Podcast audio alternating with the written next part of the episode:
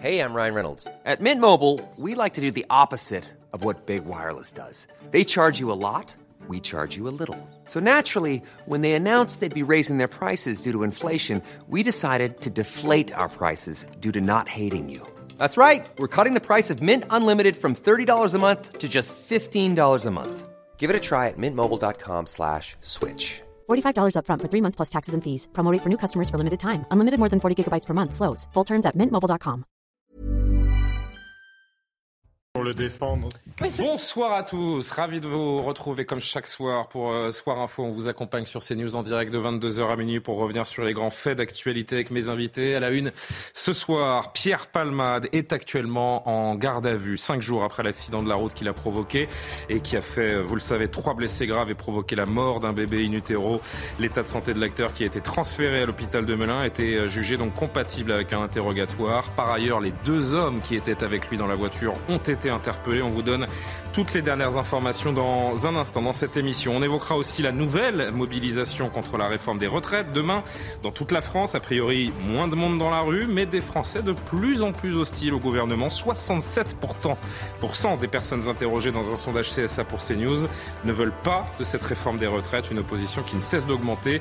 Discussion là encore et débat à suivre avec Valérie Lecable ce soir. Bonsoir, chère Valérie. Bonsoir, cher Ravi de vous retrouver, journaliste présidente de HK Stratégie, entouré d'Alexandre Devecchio, rédacteur en chef au Figaro. Je regarde tout le temps la cravate pour euh, savoir si j'ai un commentaire. vous plaît, à ce faire. soir Ça va, le nœud est un peu. Je trouve le nœud un peu lâche, mais, euh, Bah, mais sinon, non, non. alors. Non, très très bel accord, euh, très Merci. belle tonalité.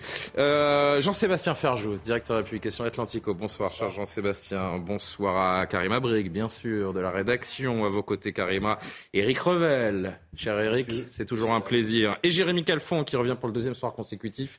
Et ça nous fait plaisir. Avocat, pénaliste au barreau de Rouen. Merci d'être euh, avec nous. Voilà pour les présentations. Le point sur l'actu, comme chaque soir, à 22h presque pile. Avec qui sommes-nous ce soir d'ailleurs? Adrien Spiteri, c'est parti. Du nouveau, dans l'affaire euh, Pierre Palmade, l'humoriste a été euh, placé en garde à vue. Même chose pour les deux passagers présumés. Ils auraient pris la fuite après l'accident dans lequel trois personnes ont été euh, gravement blessées. Pour rappel, une femme enceinte a perdu son bébé dans ce drame. Marine Le Pen dépose une motion de censure avec son groupe Rassemblement National. Objectif que les députés opposés à la réforme des retraites puissent exprimer leur rejet de ce texte. Selon elle, aucun vote ne sera possible sur l'article 7. Il prévoit de faire passer l'âge de la retraite de 62 à 64 ans. Les débats sur le projet doivent prendre fin vendredi à minuit. Et puis 65% des Français justement sont pour un retrait du projet de la réforme des retraites, soit près de 6 Français sur 10. Résultat d'un sondage de l'Institut CSA pour CNews. Dans le même temps, 67% des Français se disent opposés à la réforme. Et on va se retrouver dans un très court instant après une, pause pour euh, revenir donc d'abord dans cette émission sur les derniers développements autour de l'affaire Pierre Palmade. À tout de suite. Uh, Nous sommes de retour sur le plateau de Soir Info avec Karim Abric, Valérie Lecable, Alexandre Devecchio, Jean-Sébastien Ferjou, Eric euh, Revel, Jérémy Calfon, Pierre Palmade, je vous le disais en sommaire, a été placé donc en garde à vue aujourd'hui depuis environ 14 heures. Il a été transféré à l'hôpital de Melun puisque son état de santé euh, a été jugé compatible avec un interrogatoire par les enquêteurs et les médecins. Dans le même temps, les deux hommes qui étaient avec lui dans la voiture ont été euh, interpellés. On va longuement en discuter et tenter d'analyser ces derniers éléments. Mais d'abord, toutes les informations avec Vincent Fernandez. À l'hôpital de Melun en Seine-et-Marne, Pierre Palmade a également été placé en garde à vue à 13h55 ce mercredi. Son audition devrait éclairer plusieurs zones d'ombre. Pourquoi a-t-il pris le volant alors qu'il avait consommé une forte quantité de cocaïne? Pourquoi sa voiture a-t-elle dévié sur la voie de gauche? Ou encore, quel rôle ont joué ces deux passagers? Mais mardi, la sœur du comédien a déclaré que Pierre Palmade ne se souvenait plus des circonstances de l'accident. L'une des deux personnes soupçonnées de s'être enfuie de la voiture de l'humoriste a été interpellée ce mercredi à Clichy-la-Garenne, dans les Hauts-de-Seine, ainsi que la femme qui l'hébergeait. Il s'agit d'un Marocain âgé de 33 ans. Le deuxième homme a été placé en garde à vue à la fin de la journée. À 34 ans, il est connu de la police pour des affaires liées aux stupéfiants. Ils devront s'expliquer notamment sur les heures précédant l'accident, celles d'après et les raisons de leur fuite. Et on a fait, en effet, on apprend donc ce soir de sources proches du dossier AC News que ce deuxième passager est donc, comme vient de le dire Vincent dans son sujet, connu euh, des services de police pour des affaires de stupéfiants. Il est euh, français et euh, âgé de 34 ans, alors que la première personne interpellée, on le rappelle, est un Marocain sans papier de, de 33 ans. Jérémy Calfon, on va parler de la garde à vue de Pierre Palmade dans, dans un instant, mais cette enquête, elle progresse énormément aujourd'hui avec cette garde à vue, l'interpellation des deux hommes qui étaient dans la voiture de l'humoriste ce soir-là. On peut vraiment parler de, tournant crucial dans l'enquête. On peut imaginer une accélération des, différentes informations autour de ce qui s'est passé vendredi soir. Ce qui est sûr, c'est que dans une enquête comme ça, la garde à vue, et dans toute enquête en fait, la garde à vue, c'est un des moments clés. Parce que c'est le moment où les enquêteurs ont la personne qui n'est pas encore prévenue, la personne placée en garde à vue, donc le suspect, et peuvent l'interroger pendant 24 à 48 heures. Mais ce qui est particulièrement important dans ce qu'on vient d'entendre, mhm. c'est que non seulement Pierre Palmade a été placé en garde à vue, mais c'est deux acolytes en même temps. Donc, on va pouvoir faire des auditions croisées, c'est-à-dire qu'on va pouvoir interroger M. Palmade, puis un passager, puis l'autre. Des confrontations peuvent éventuellement être organisées. Et ça, c'est une bonne nouvelle pour l'enquête parce que ça va permettre de faire des pas de géant. Souvent, en garde à vue, les choses se disent, les versions commencent à émerger, mais c'est aussi une très bonne nouvelle pour Pierre Palmade qu'au cours de sa garde à vue, les deux autres protagonistes soient également interrogés. Parce qu'imaginez un instant si les deux passagers n'avaient pas été retrouvés et si Pierre Palmade seul avait été en garde à vue. Au moment où Pierre Palmade aurait été présenté devant un juge d'instruction, si c'est le cas, le juge d'instruction aurait parfaitement pu lui dire Monsieur Palmade, nous n'avons pas retrouvé les deux passagers. Hmm. Par crainte que vous vous concertiez avec eux, je vous place en détention provisoire. Là, le risque est moindre. C'est-à-dire que le, oui, le risque euh, pour Pierre Palmade d'être placé, en détention provisoire après sa, garde à vue est euh, euh, réduit par la, concomitance de, l'arrestation, de l'interpellation des, deux fuyards. D'ailleurs, j'ai noté que les, deux fuyards sont entendus, enfin, qui ne sont plus fuyards euh, désormais, sont entendus pour des faits de non-assistance à personne en danger. Est-ce que cette qualification peut évoluer justement au-delà de la garde à vue? Alors, pour ça, il faudrait avoir le dossier hmm. et savoir précisément ce qui s'est passé. Non-assistance en personne en péril, c'est une infraction simple, c'est une des très rares infractions d'abstention dans notre code pénal. Euh, elle signifie que vous n'avez pas porté assistance à une personne qui était en danger de mort, alors même que lui porter assistance ne mettait pas en cause votre intégrité physique. C'est ça que ça veut dire. D'accord. Euh, ce placement en garde à vue, là, pour, pour Pierre Palma, dans l'occurrence, il était, euh, il était attendu. On savait qu'il fallait qu'il y ait ce fameux feu vert du, personnel médical. Mais ce qu'on sait depuis hier euh, également, c'est qu'il a déjà indiqué à sa sœur, qui a communiqué en son nom, on en parlait hier, n'avoir aucun souvenir de l'accident. Donc on se dit en cela, que peut apporter une garde à vue face à quelqu'un qui, qui reste euh, physiquement traumatisé et qui n'a pas souvenir du moment de l'accident Malheureusement, c'est souvent le cas dans ce genre de dossier. Moi, j'ai beaucoup d'exemples de dossiers personnels où euh, la personne n'a aucun souvenir du moment de l'accident. Ce qui est important, c'est aussi ce qui s'est passé avant. Comment on est arrivé sur cette route avec cette personne-là? Dans quelles circonstances ont été consommés les stupéfiants? Et quand? Ça, c'est important. Et sur ce qui... Sachant que ce soir, on apprend que le deuxième passager est connu pour des affaires de stupes. Alors, connu ne veut pas dire condamné. Attention. Vous avez raison. Euh, la garde à vue va permettre ça. Elle va permettre de poser un contexte. Ensuite, sur les circonstances de l'accident, le moment décisif, ce sera l'expertise en accidentologie qui sera probablement ordonnée par le magistrat instructeur s'il est saisi et qui permettra là réellement euh, d'éclairer les causes de cette affaire. Un dernier mot avant de faire le tour du, plateau, Valérie, je viendrai, je viendrai vers vous. Le parquet pourra décider à l'issue de la garde à vue, donc du, pour qu'on comprenne bien techniquement ce qui, ce qui va suivre, de l'ouverture d'une information judiciaire. Et là, donc c'est à ce moment-là que Pierre Palmade pourra ou non être placé en détention provisoire. Pas sûr que la famille goûte la deuxième option, à savoir le placement sous contrôle judiciaire. Oui, euh, mais c'est normal. En même temps, euh, dans le processus judiciaire. Ce que je veux dire, c'est que l'arrestation des deux autres hommes euh, n'implique pas automatiquement qu'il n'y ait pas de détention provisoire pour Pierre Palman. Bien sûr que non. Euh, il y a plusieurs critères qui font qu'une personne peut être placée en détention provisoire. Un de ces critères, c'est notamment le risque de renouvellement de l'infraction. À partir du moment où il y a des stupéfiants dans, le, dans le cocktail qui a fait l'accident, on peut imaginer que voilà, addiction plus volant, il y a une réflexion. On verra ce que décide le parquet puis le juge d'instruction. Allez-y, non, si vous voulez finir votre phrase. Ce qui, va, ce qui va se passer, c'est que euh, un juge d'instruction sera probablement saisi par le parquet. À ce moment-là, le juge d'instruction mettra ou non Pierre Palmade en examen et à cette issue, la détention provisoire, il va y avoir un débat devant un autre juge qui s'appelle le juge des libertés de la détention, Mhm. qui va décider si oui ou non Pierre Palmade sera placé en détention provisoire. Mais on est à un stade de la procédure où la famille ou les victimes n'ont strictement aucun mot à dire Ni sur les mesures de sûreté, ni accès au dossier d'ailleurs, sur les mesures de sûreté qui seront infligées à Pierre Palmade. Aucun. La Tout l'objet de l'enquête, tout l'objet de l'enquête, euh, Valérie, c'est donc de, bah, aujourd'hui de savoir le, le- le pourquoi du comment, bien sûr, qu'est-ce qui s'est passé, ce qui s'est passé à l'intérieur de ce véhicule, pour que la voiture se déporte complètement sur la voie opposée, sur cette, sur cette route départementale? Votre, euh, votre commentaire là-dessus? Bah, il me semble, hein, je ne lis pas dans le mar de café, qu'on peut peut-être attendre davantage de la garde à vue des deux personnes qui viennent d'être euh, interpellées que de la garde à vue de Pierre Palmade euh, lui-même. Une des raisons, euh, vous l'avez donnée, il ne se souvient pas forcément de tout, alors que si les deux autres se sont enfuies, c'est qu'elles étaient dans un état physique suffisant pour pouvoir s'enfuir. Donc sans doute, elles ont des souvenirs plus précis et elles ont mieux compris ce qui était en train de se passer.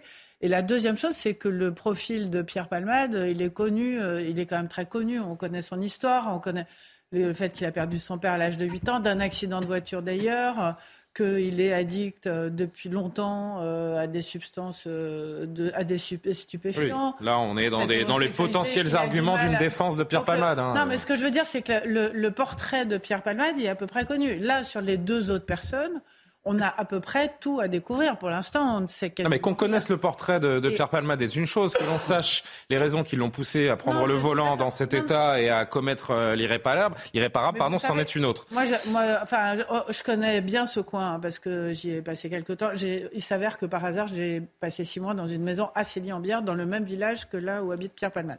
Et- Et, que cette route qui passe par Perthes et qui, on la prend tout le temps. Enfin, quand on habite là, c'est la route euh, que Principale. vous prenez pour sortir de chez vous pour aller acheter du pain, en fait, pratiquement. Donc, j'imagine que c'est une, une route qu'il avait l'habitude de, de prendre euh, Oui. très, très. Voilà. C'est donc les circonstances et les raisons vont peut-être, euh, j'en sais rien, être un petit peu décevantes. Juste En, un, raison- en- en revanche, qui étaient euh, ces deux hommes? Qu'est-ce qu'ils faisaient là? Quel est leur profil? Euh, Eux aussi étaient-ils sous l'emprise des stupéfiants? Et surtout, est-ce qu'ils avaient passé ces fameuses 24 heures ensemble dans cette maison, apparemment à faire la fête ensemble Et est-ce que ce sont eux qui, oui ou non, c'est ont tout l'intérêt des auditions de ces deux individus, été effet. faire une intrusion chez lui après Et si oui, pour quelles raisons C'est toutes ces questions-là aujourd'hui. Encore, sont- encore un petit mot, maître Calfon, parce qu'à ce stade de l'enquête, il n'y a, euh, a priori pour le moment, hein, qu'une circonstance aggravante, c'est l'usage de stupéfiants. Mais l'enquête pourrait aussi, pourquoi pas, euh, mettre en lumière une, une vitesse excessive. Ça ajouterait à la peine encourue? Absolument. Ouais. Euh, un homicide involontaire par un véhicule terrestre à moteur, c'est 5 ans d'emprisonnement. À partir du moment où vous avez une circonstance aggravante, dont l'usage de stupéfiants, ça se transforme en 7 ans d'emprisonnement. Si vous avez deux circonstances aggravantes, c'est-à-dire la prise de stupéfiants et une autre violation d'un règlement particulier de prudence ou de sécurité, ça se transforme en 10 ans d'emprisonnement. Donc, quand l'expert en accidentologie se prononcera sur les circonstances exactes de l'accident, à ce moment-là, on aura probablement la qualification Et l'expertise pourrait avant. rapidement arriver, ou là encore, on a des, des délais à l'image de notre justice Les qui délais sont seront- euh, incompressibles. Les délais seront nécessairement longs. Les expertises en accidentologie, les experts en accidentologie sont débordés. Ils devront être euh, ordonnés par le juge d'instruction. Déjà, il faut que le juge d'instruction soit saisi, ensuite qu'il ordonne l'expertise, que l'expertise soit faite, que l'expert rédige son rapport et que les parties ensuite commentent le rapport d'expertise. Ça En va tout prendre cas, là encore, je ne sais pas, alors vous pourrez euh, certainement découvrir, et j'ai eu l'occasion de, de découvrir euh, le, le Paris Match apparaître euh, demain, Paris Match qui publie notamment une, photo des deux épaves des, voitures avant qu'elles ne soient emmenées par les dépanneuses. Et vous avez vraiment à l'image, euh, vous pourrez le découvrir dans la presse demain, ces deux véhicules j'allais dire accidentés, c'est, en lambeaux, donc ça, ça témoigne encore de la violence. Et on peut imaginer, je suis loin d'être un expert, mais qu'il y a quand même une vitesse excessive pour que les véhicules se retrouvent dans un état pareil. Et puis Eric, peut-être juste un commentaire avant qu'on marque notre dernière pause de, la soirée. Ce que, ce que l'on découvre grâce à nos confrères de Paris Match également, c'est une information absolument terrible euh, à propos de cette euh, mère, enfin cette future mère qui portait son, son enfant. Ça faisait trois ans que ce couple essayait d'avoir un enfant qui a été euh, créé, enfin procréé par fécondation in vitro. Donc c'était une fécondation in vitro qui avait enfin fonctionné après trois ans d'efforts pour faire un enfant. J'allais dire ça rajoute au drame, même si on ne peut pas rajouter encore un, drame aussi, euh, aussi ignoble, mais ça remet encore du, pathos dans cette affaire qui, est, euh, qui nous souffle tous. D'ailleurs, euh, moi, ce qui me gênait un peu depuis le début de l'émission, c'est qu'on parle de Pierre Palmade, bon, très bien, de sa garde à vue, etc. Mais moi, je voulais surtout parler des victimes. Parce que, eh ben, nous sommes là aussi pour ça. Et d'ailleurs, nous sommes avec un, avocat spécialiste du droit des victimes qui sera avec nous dans un instant. Ils sont fait percuter euh, par euh, la voiture de Palmade, euh, qui n'en était pas à son premier coup d'essai, si j'ose dire. Hein. Je vous souvenez qu'il a été condamné en 1995, si ma mémoire est bonne. 2019, il a eu maille à partir également avec la justice. alors on peut dire qu'il a eu un destin brisé, ma chère Valérie, que sa jeunesse n'a pas été brillante. Je veux bien l'entendre, je veux bien l'entendre si vous voulez, mais, mais, mais, pensons aux gens qui étaient en face dans cette voiture, qui ont perdu leur enfant avec des détails absolument abominables, puisque dans l'enquête, il faudra dire si lorsque cette, femme a eu la césarienne, son enfant. On va entendre l'avocat de la famille tout à l'heure, c'est insupportable. Vous la, la, la, souffrance terrible, C'est terrible. Euh, des gens qui arrivaient en face. Moi, j'ai écouté euh, euh, l'avocat de la défense, Mourad Batik. C'est ça, Batik. Batik, pardon. Des victimes. oui, des victimes. voilà, il, nous a fait une, une description de, de, de, de, ce couple, de cette famille.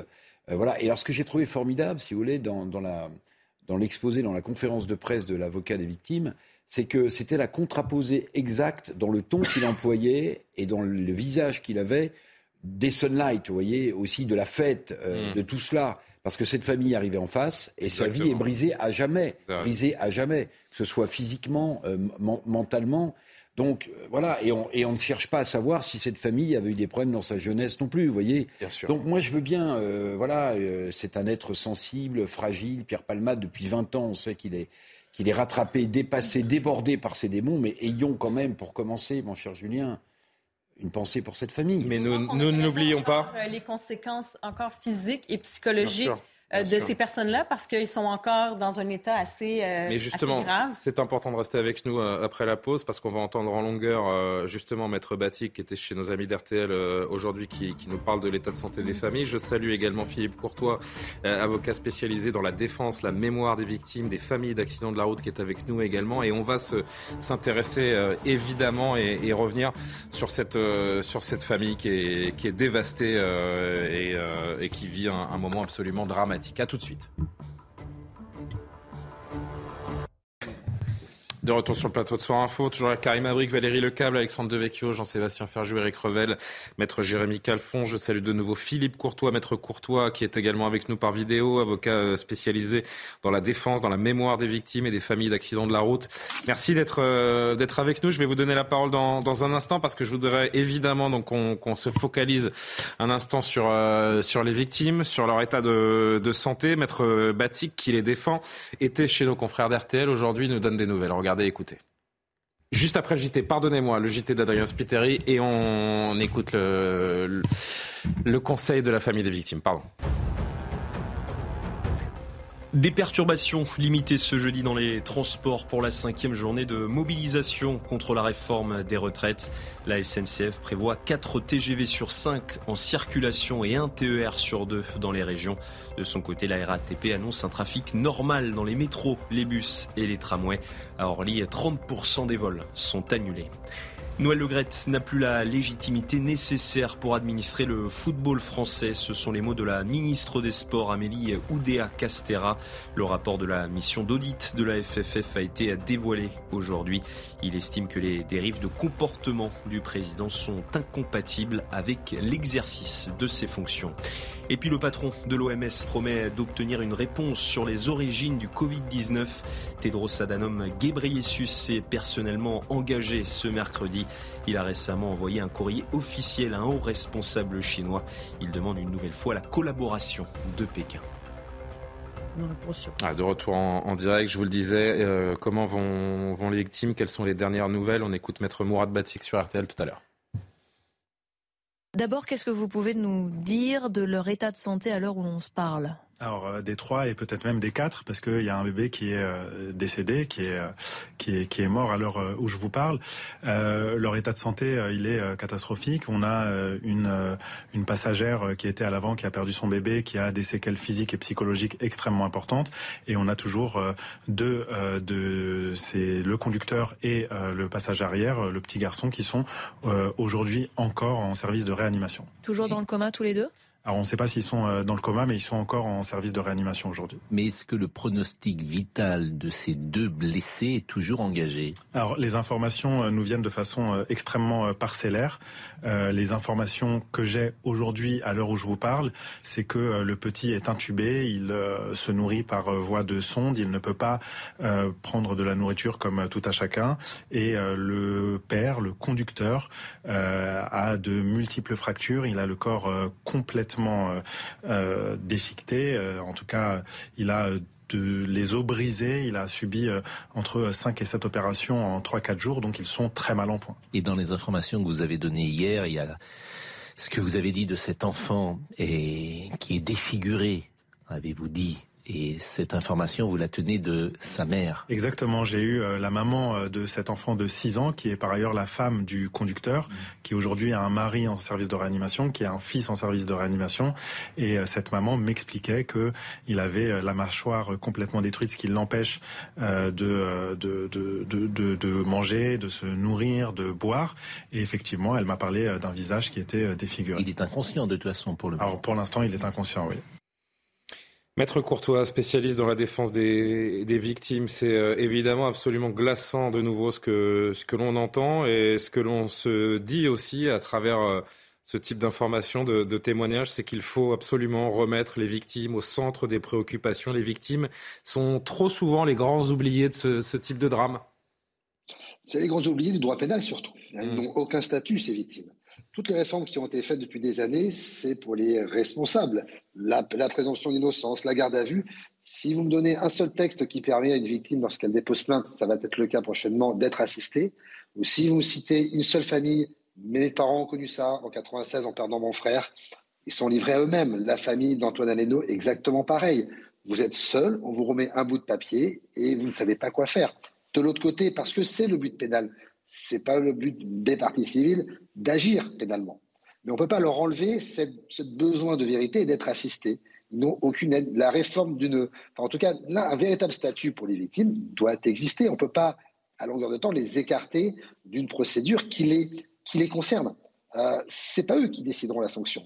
Mais de partager et de pouvoir justement honorer cette mémoire, parce que je peux vous assurer que si ce n'est pas la défense, c'est l'assurance qui ira par expertise trouver une faille, une faute de la victime ou quoi que ce soit.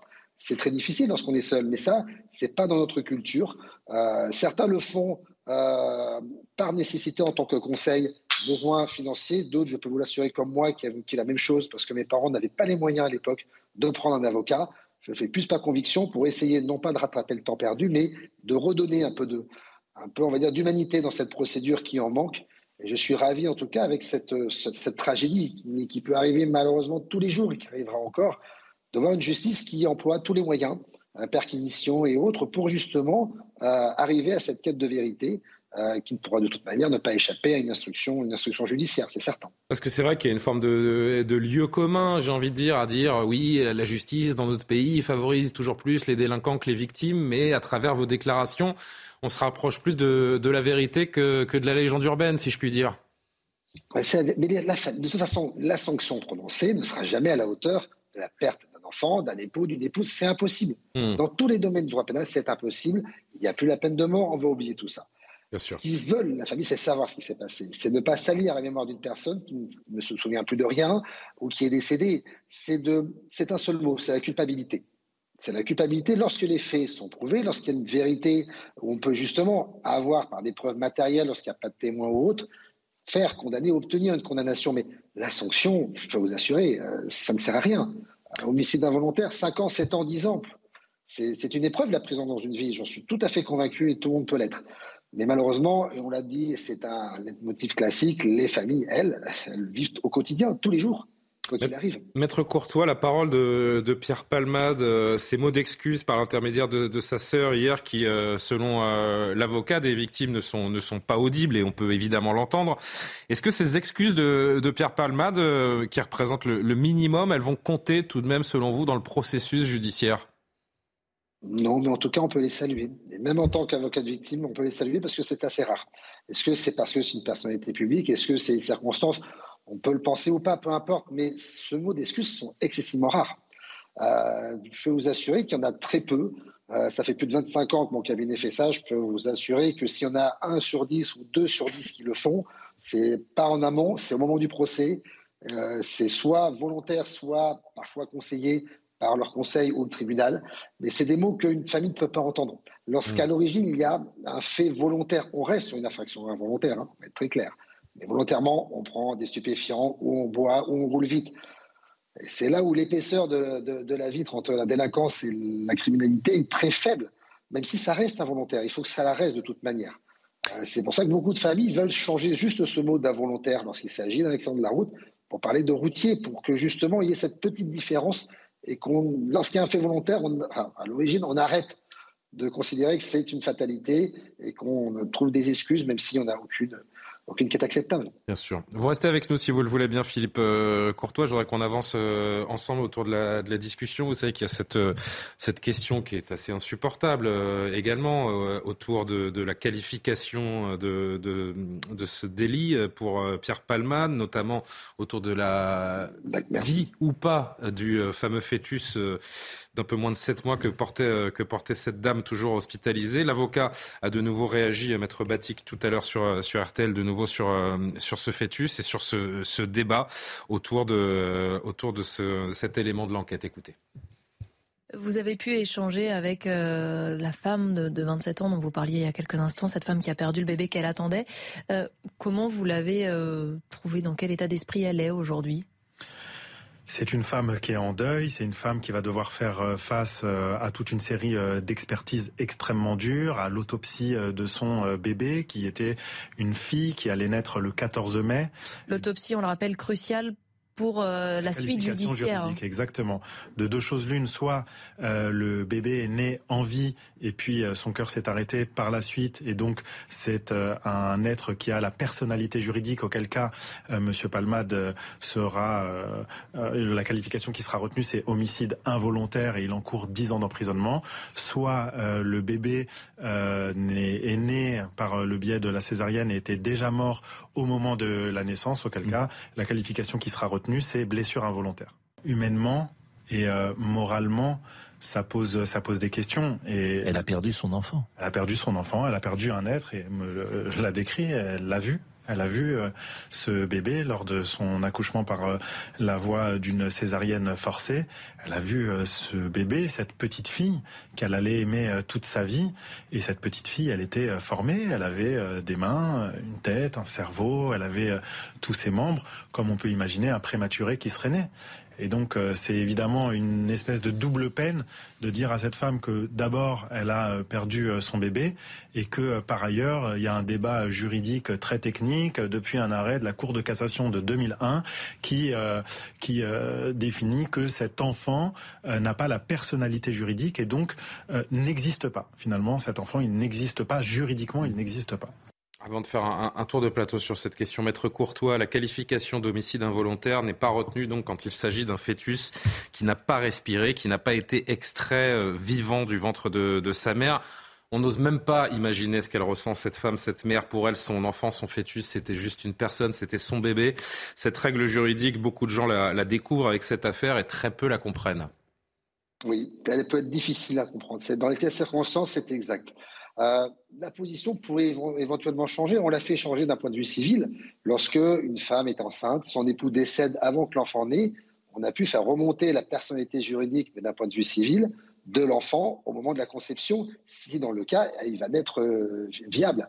Euh, mais d'un point de vue pénal, c'est assez difficile. Maintenant, la question peut se poser, parce que la définition scientifique d'un être humain, c'est le cœur bas et il respire jusqu'à preuve du contraire, dans le, dans le ventre de leur maman. C'est le cas. Maintenant, à quel moment on peut considérer que c'est un être vivant?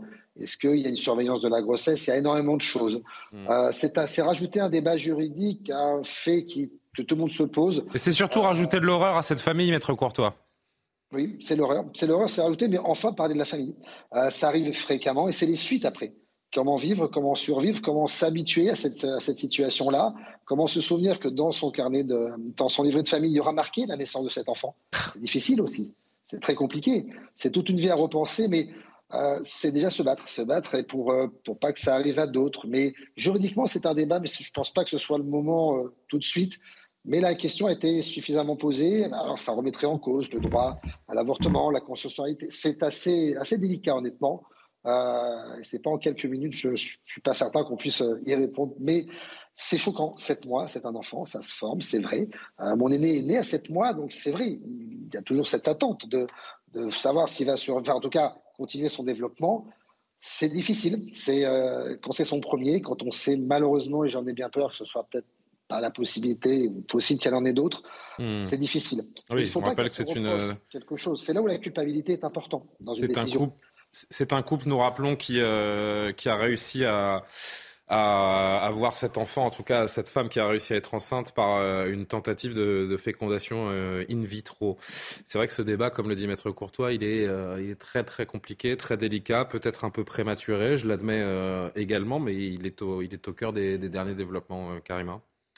Oui, je veux est-ce que ce débat est prématuré? En fait, euh, il est apparu parce que ça fait partie quand même, c'est dans le dossier et dans l'aspect juridique des choses, ça va avoir un impact. Ben, ça va surtout euh, permettre la qualification ou pas de l'accusation. Euh, oui, ensuite. Qu'on soit malheureux de ça ou non, c'est la réalité et effectivement, ça va avoir, comme je dis, un impact sur la suite des choses et sur les accusations, par exemple, pour M. Pierre Palmade. Cela dit, euh, je pense que c'est ça, c'est un peu l'éléphant dans la pièce, le grand sujet tabou, parce que ça, ça vient toucher à toute la question euh, de, l'IVG, en fait. Et par, et par exemple, on peut se dire, euh, oui, on est pour le droit de l'IVG, mais quand même avoir une sensibilité pour cette femme, reconnaître qu'elle vit un deuil périnatal, donc vraiment qu'il y avait cet enfant qui était à naître et que pour elle, c'est une réalité et qu'on ne peut pas nier ça. Et quand on parle de l'accompagnement des victimes, eh ben, j'espère que cette mère aura cet accompagnement qui va reconnaître cette réalité parce que quand on veut balayer ça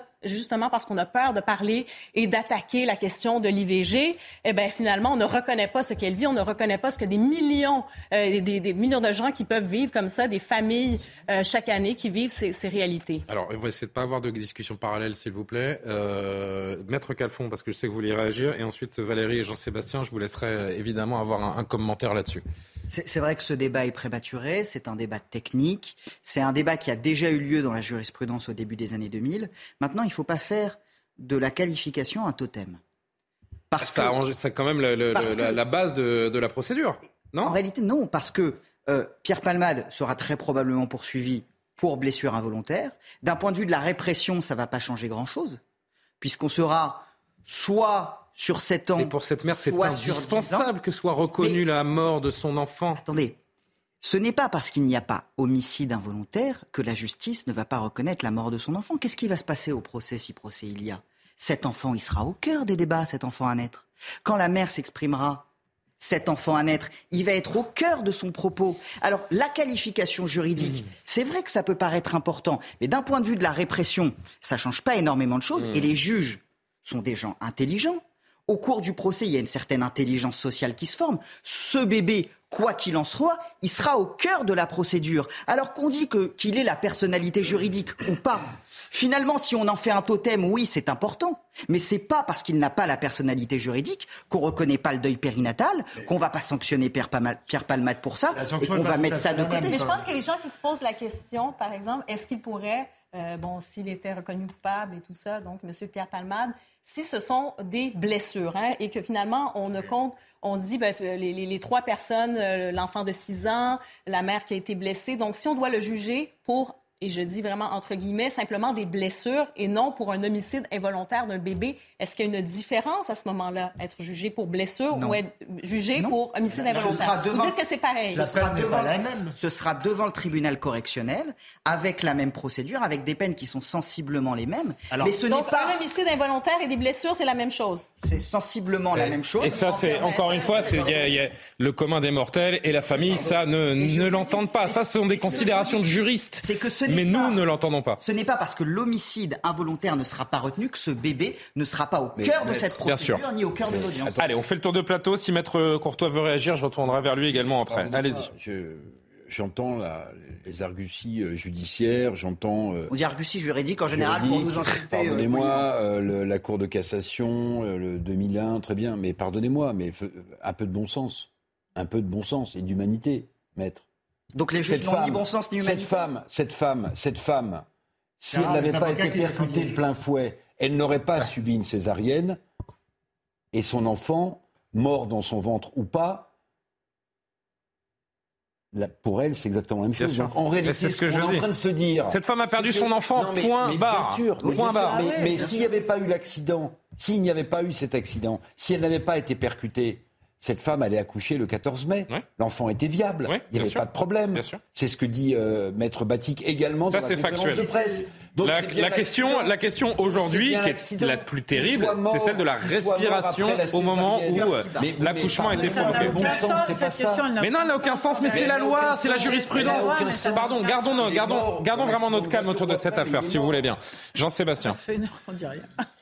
Non, non, personne ne gueule, comme vous dites. On a, on a des discussions, on essaie d'analyser la situation, mais j'ai vraiment aucune envie que les uns et les autres se, chevauchent et qu'on se, et qu'on en vienne à se, à s'invectiver sur ce, sur ce dossier-là. Jean-Sébastien Ferjeux. Je comprends ce que dit Maître Calfon, au sens où ça n'est pas parce que la qualification est telle ou telle que vous n'êtes pas mécaniquement condamné à la peine maximale. Donc vous pouvez être poursuivi pour blessure involontaire et pour le coup approcher de la peine maximale ou être poursuivi pour homicide involontaire et ne pas avoir la peine maximale.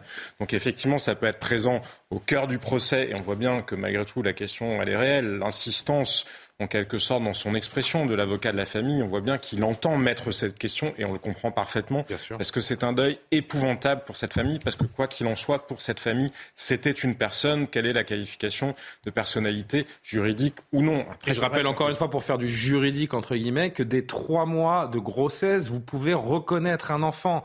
Donc c'est là encore le, paradoxe la, autour de cette la question peut-être, parce que parfois le droit est encore, Pierre Palmade, cette famille, dans son malheur, comprenez-moi bien, dans son malheur, avec de très gros guillemets, a la chance de tomber sur quelqu'un qui est probablement solvable. Parce que vraisemblablement, son assurance ne fonctionne pas en ayant consommé euh, de la cocaïne. Et donc les dommages euh, et intérêts, les dommages corporels ou l'indemnisation, elle va se jouer par rapport à sa capacité à payer. Parce que quand vous regardez les barèmes, justement, pour le coup, là, il y a une différence selon qu'il y avait la personnalité juridique ou non Parce que quand vous faites appel au fonds d'indemnisation des victimes, je peux vous dire que les, les niveaux d'indemnisation, ils sont quand même très faible par rapport à un deuil et que justement il y a une différence en fonction de la personnalité juridique. Ça c'est un sujet là dans son malheur vraisemblablement cette famille sera peut-être épargnée de ces considérations. C'est un sujet que maîtrise parfaitement maître Courtois qui est avec nous. Vous voulez apporter une précision là-dessus? C'est pas du tout euh, Pierre Palmade qui paiera quoi que ce soit. En France, si, si vous êtes assuré régulièrement, si vous avez bu, fumé, faites ce que vous voulez, l'assurance prendra en charge. Ça pose aucune difficulté. Il n'y aura pas de demi-mesure sur l'indemnisation. Jamais le responsable va être condamné à payer quoi que ce soit aux victimes. S'il n'est pas assuré, c'est le fonds de garantie. C'est le fonds de garantie qui interviendra. On cotise tous dessus c'est la même indemnisation. La différence près, c'est que le fonds de garantie, lui, a l'obligation de se retourner contre le responsable.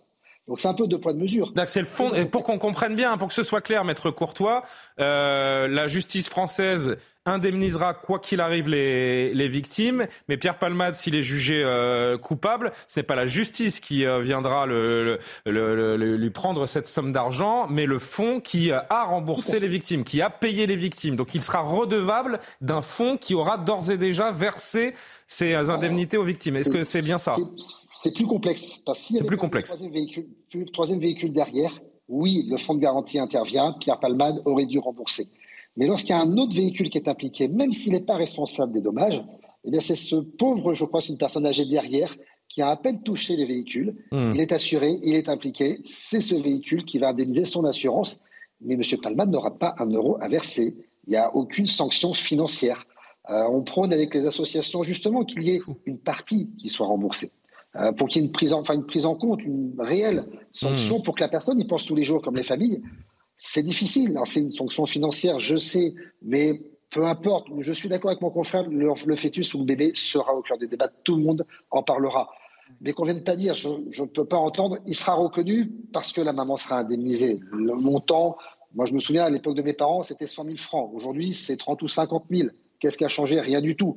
Que ce soit 1 euro, 10, 20 ou 30, je peux vous assurer que ça change strictement rien euh, pour les familles. C'est la reconnaissance, en revanche, quand vous êtes indemnisé, de cette qualité de victime. Et là, je trouverai, quand vous êtes indemnisé, c'est que vous êtes victime. Hmm. À partir du moment où, pénalement, et c'est vrai, on pourrait ne pas reconnaître ce fœtus comme ayant une personnalité juridique, mais civilement, en tant qu'être et souffrant pour la maman d'un préjudice d'affection, oui, c'est vrai, il serait reconnu victime. Vous voyez, c'est deux choses entre le civil et le pénal qui se, qui se mélangent, euh, mais ça devrait être euh, le débat, c'est vrai, aujourd'hui c'est important, mais financièrement, ça je peux vous assurer, la famille, c'est pas sa préoccupation aujourd'hui, euh, ça, sera fait, aucune difficulté, et ce sera exactement la même indemnisation, que ce soit une vraie assurance ou une autre. Mais sachez qu'en France, si vous buvez, si vous fumez, si vous roulez vite, si vous conduisez une Maserati, vous, commettez un accident, c'est pas vous qui payez, c'est votre assurance et elle pourra juste vous radier de son fichier, tout simplement. C'est tout. C'est incroyable. Pardon, maître Courtois, je me, je me permets une indiscrétion, mais c'est la deuxième fois que vous intervenez en évoquant vos, vos propres parents. Je, je, je, je, suis désolé si je, si je fais une bêtise en vous posant la question, mais pourquoi vous Parce que vos, votre famille a été victime de. Oui, mon frère, et c'est pour ça que j'ai fait dossier fil droit d'ailleurs. Je l'ignorais, je, suis, je, vous, je vous demande pardon, hein, je l'ignorais, je suis désolé. C'est pour ça qu'il y a. Enfin, voilà, je, dans mon domaine, il y a beaucoup d'avocats, on est beaucoup à faire ce, ce, ce côté du droit mais c'est pas une question financière qui m'a animé, c'est vraiment une conviction. Euh, c'est très, c'est, c'est, je faisais médecine comme mon père parce qu'il est médecin, mon grand-père pharmacien et mon frère aîné faisait droit. Il allait devenir avocat et j'ai changé depuis la première année pour faire, euh, pour aider les victimes dans les associations. Parce que vous avez connu un drame personnel également. Un, drame personnel et oh, ça n'a pas changé. Euh, la famille d'Antoine Aleno, ils ont eu un papier avec le nom d'un, d'un psychiatre. Mes parents, un sac poubelle avec les affaires de mon frère. Rien n'a changé en 30 ans. Je vous dis que le statut des victimes n'existe pas, il n'existe pas, il n'y a aucune aide réelle qui est faite. Il faut que ça change. Euh, le procès pénal, c'est pas forcément le lieu des victimes, mais c'est le seul moment où on va pouvoir parler également des victimes, et c'est important. Euh, je pense que ce soit vraiment un moment également de parole pour chacun, qu'il soit assisté ou non. Mais je, moi, je considère qu'à chaque procès pénal, lorsqu'il y a un homicide ou des blessures, les victimes mmh. ou les proches doivent s'exprimer parce que c'est important. Personne ne peut dire qui était la personne disparue mieux que, mieux que les proches ou la famille. Merci maître, merci pour votre transparence et, pardon hein, d'avoir d'avoir évoqué ce, ce, sujet. Oui maître Calfon. Oui, euh, il y a quand même eu des évolutions très positives concernant le statut de victime et de façon générale la place qu'elles prennent sur le procès pénal le statut de partie civile a été considérablement élargi au début des années. Mais c'est pas encore ça. Hein. Les victimes, pas encore ça. les victimes ont leur mot à dire au moment d'un éventuel aménagement de peine de la personne euh, qui leur a causé euh, un trouble. Les victimes peuvent être accompagnés d'un avocat au moment du dépôt de plainte. Et ça, il faut qu'absolument toutes les personnes victimes de quelque fait pénal que ce soit le sachent. Vous pouvez être accompagné d'un avocat. C'est vrai que les textes ne le prévoient pas, mais ce qui n'est pas interdit est autorisé et c'est tout à fait possible de le faire. Il y a des angles morts, mais les victimes ont quand même pris beaucoup de place dans le procès pénal aujourd'hui.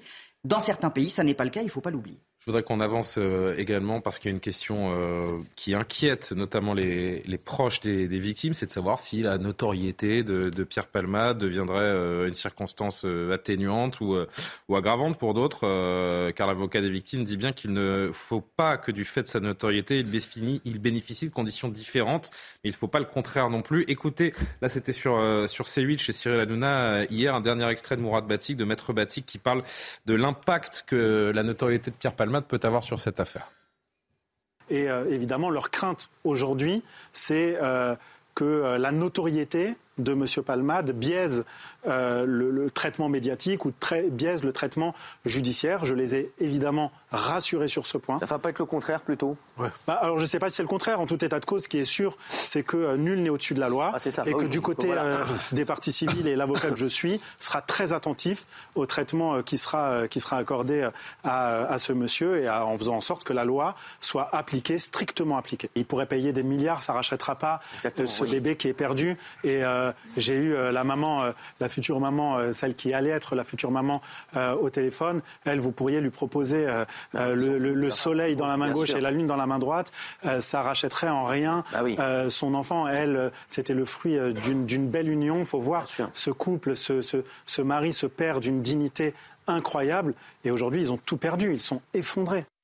En réalité, Alexandre, c'est vrai que certains craignent que la notoriété de Pierre Palmade, ses relations, son argent lui permettent de s'en sortir un peu mieux qu'un individu lambda, j'ai envie de dire je, veux croire que c'est pas le cas euh, aujourd'hui euh, dans, la, justice euh, actuelle, même si oui, son argent, ses relations, effectivement, c'est plus facile quand on a un bon avocat que quand on n'a pas d'argent et qu'on peut pas se payer un bon avocat. Mais ça, c'est une injustice qui voilà qui, qui ne concerne pas seulement cette cette affaire-là. Mais je crois que si les familles ont ce sentiment-là et que les Français ont aussi ce sentiment-là, c'est qu'au début de l'affaire il y a eu un traitement médiatique euh, qui a été, ah, pardonnez-moi, un peu indigne. On a parlé euh, davantage de Pierre Palmade, effectivement, que des victimes, et on a vu ses amis défiler à la télévision pour expliquer que c'était quasiment lui-même une victime de l'homophobie, du sort, parce qu'il avait perdu son père. Donc je comprends que dans ce contexte-là, euh, les, les, familles ou une partie des Français peuvent penser ça.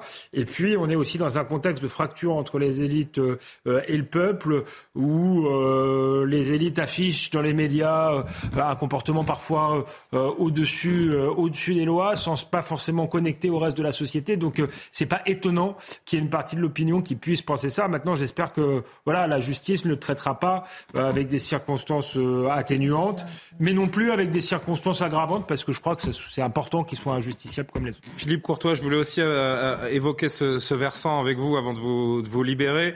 Euh, c'est vrai que la, victime, la victimisation de la, de la vedette, a priori, même si dans un premier temps elle a été mise en avant, les gens ne, ne l'acceptent plus. Un accident de la route aussi grave, sous l'emprise de drogue, l'opinion ne le tolère pas. Il faut rappeler, bien sûr, que Pierre Palmade n'est pas la victime, mais bien celui qui s'en sort le mieux dans cette affaire.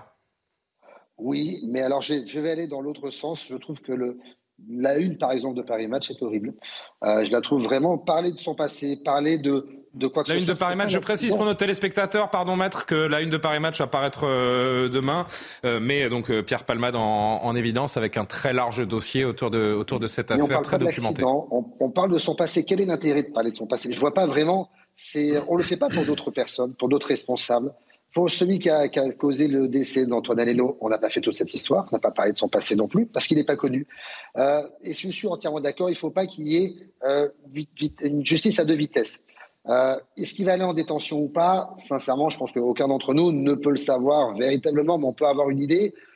Quelle est la vôtre? Je ne comprendrais pas. Bah, honnêtement, c'est c'est difficile parce que s'il y allait, beaucoup de familles ne comprendraient pas pourquoi lui y va et pas d'autres. Hmm. Très clairement. Il hmm. faudra leur expliquer que s'il va en détention, c'est huit mois maximum.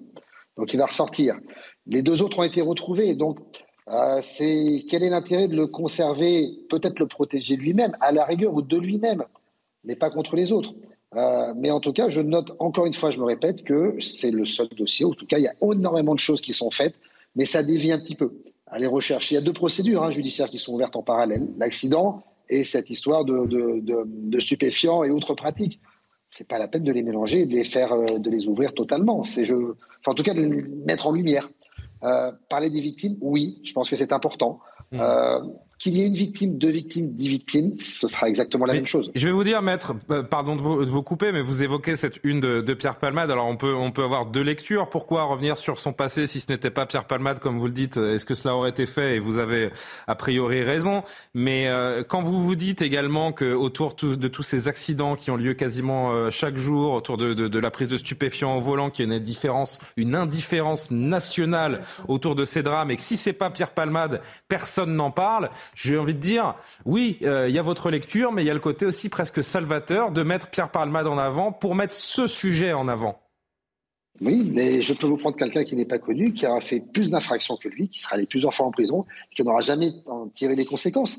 Euh, c'est vrai aussi. La médiatisation, c'est très bien de mettre en lumière, mais il ne faut pas, et je, pourtant, du côté des victimes, je vais vous le dire, il ne faut pas avoir des condamnations trop fortes parce que c'est un tel et il y a une forte euh, pression publique, parce que je peux vous assurer que quelques jours après, dans un autre tribunal, pour les mêmes faits, la sanction sera moindre ou autre. C'est tout à fait différent, et je pense que euh, il faut maintenant, il ne faut pas lui trouver non plus des excuses. comme j'ai pu en entendre il y a quelques jours, sur son passé ou autre, difficile, personne ne l'a aidé. Euh, en tout cas, j'accepterai jamais qu'on puisse dire j'ai enfin compris, je suis allé jusqu'au bout, j'ai commis l'irréparable.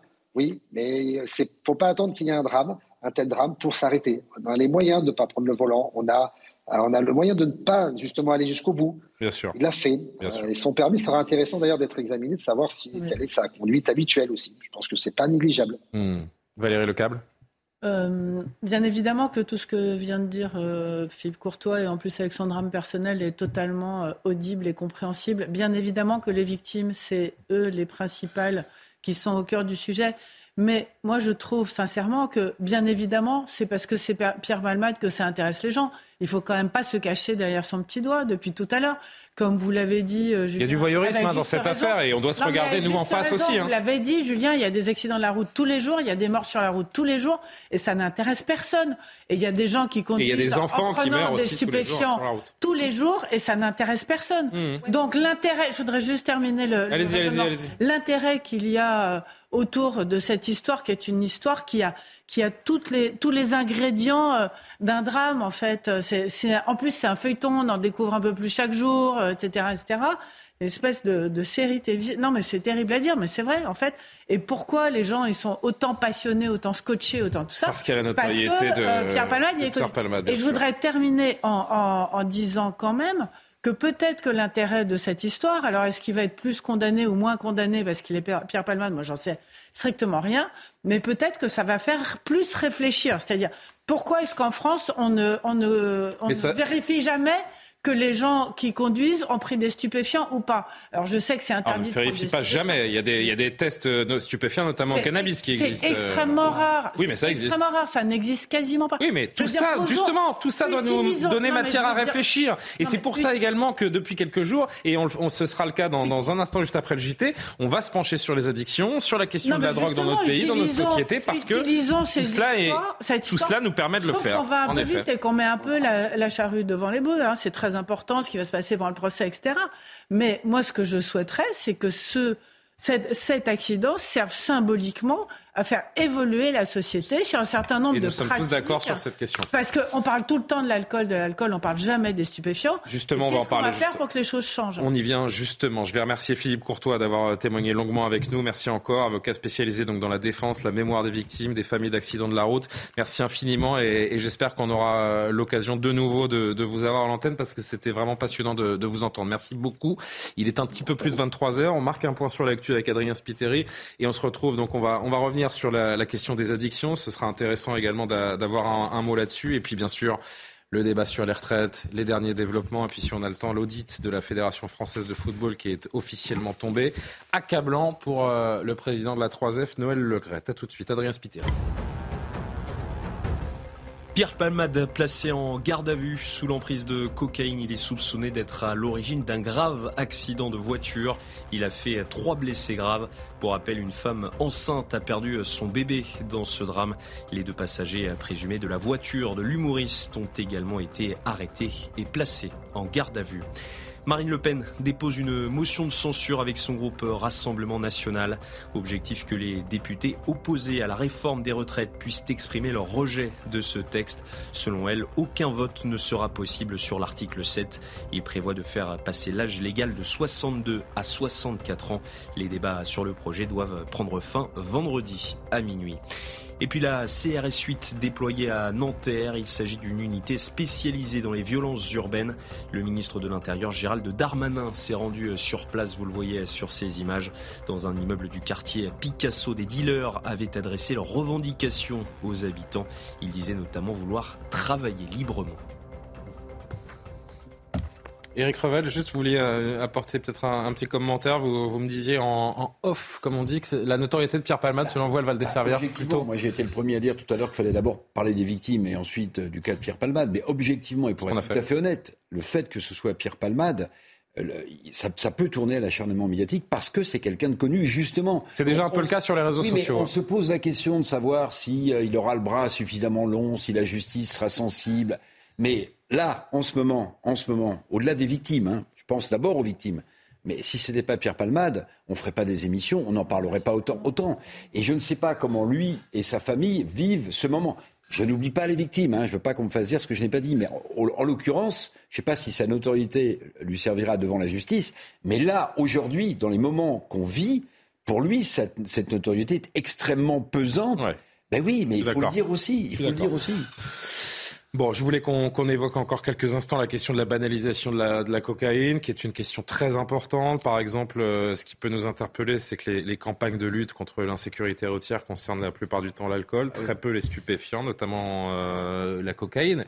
Ça aussi, c'est un élément euh, qu'on doit, qu'on doit souligner aujourd'hui, maître, maître Calfon. moi, ce que je me dis aussi, au-delà de la, de la prévention, les, les, contrôles quand même, et ça, je crois qu'on en, en, parlait aussi ensemble hier, ils sont de plus en plus pointus. Pourquoi il n'y a pas cet effet de, dissuasion également entre d'un côté donc les, des campagnes qui pourraient être un petit peu plus un peu plus fortes, un petit peu plus offensives, et de l'autre euh, ces contrôles, euh, cette euh, régulation sur la sur la route qui ne change pas les comportements? Alors, je vais vous répondre de deux manières. Hum la première, c'est qu'une des caractéristiques des drogues excitantes comme la cocaïne, c'est le fait de se sentir invulnérable. Hum. Donc quand on la prend, on a le sentiment qu'on va passer entre les gouttes, qu'on est plus fort que ça, qu'on ne se fera pas attraper. Ensuite, ce qu'il faut bien savoir, c'est que les effets de la cocaïne, c'est entre 15 et 30 minutes en fonction du mode d'administration. Donc les gens peuvent la prendre dans un contexte récréatif, se dire je ne suis plus sous les effets de la cocaïne, je peux conduire, sauf qu'en réalité, bah, il y a toujours de la cocaïne dans le sang, toujours des effets résiduels et vous êtes toujours positif. Et enfin, même s'il y a des contrôles de plus en plus pointus, la question, c'est celle de la euh, fréquence des contrôles. Ce qu'ont montré les études, c'est que ce qui dissuade les gens, c'est pas la sévérité des peines, c'est l'occurrence, la probabilité d'occurrence de se faire attraper.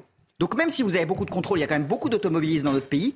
Et en fait, bah, rapporter à un, automobiliste, il va se faire contrôler quoi Une fois tous les deux ans C'est ça. C'est pas suffisant. De plus en plus consommé par les Français, longtemps confiné à ce qu'on pouvait appeler la, jet set, le show business. La, cocaïne s'est banalisée, touche aujourd'hui tous les milieux. Ses méfaits restent pourtant méconnus. Elle garde la réputation d'une drogue euh, festive, cool pas si dangereuse que ça. Pourtant, la cocaïne tue, elle rend dépendant.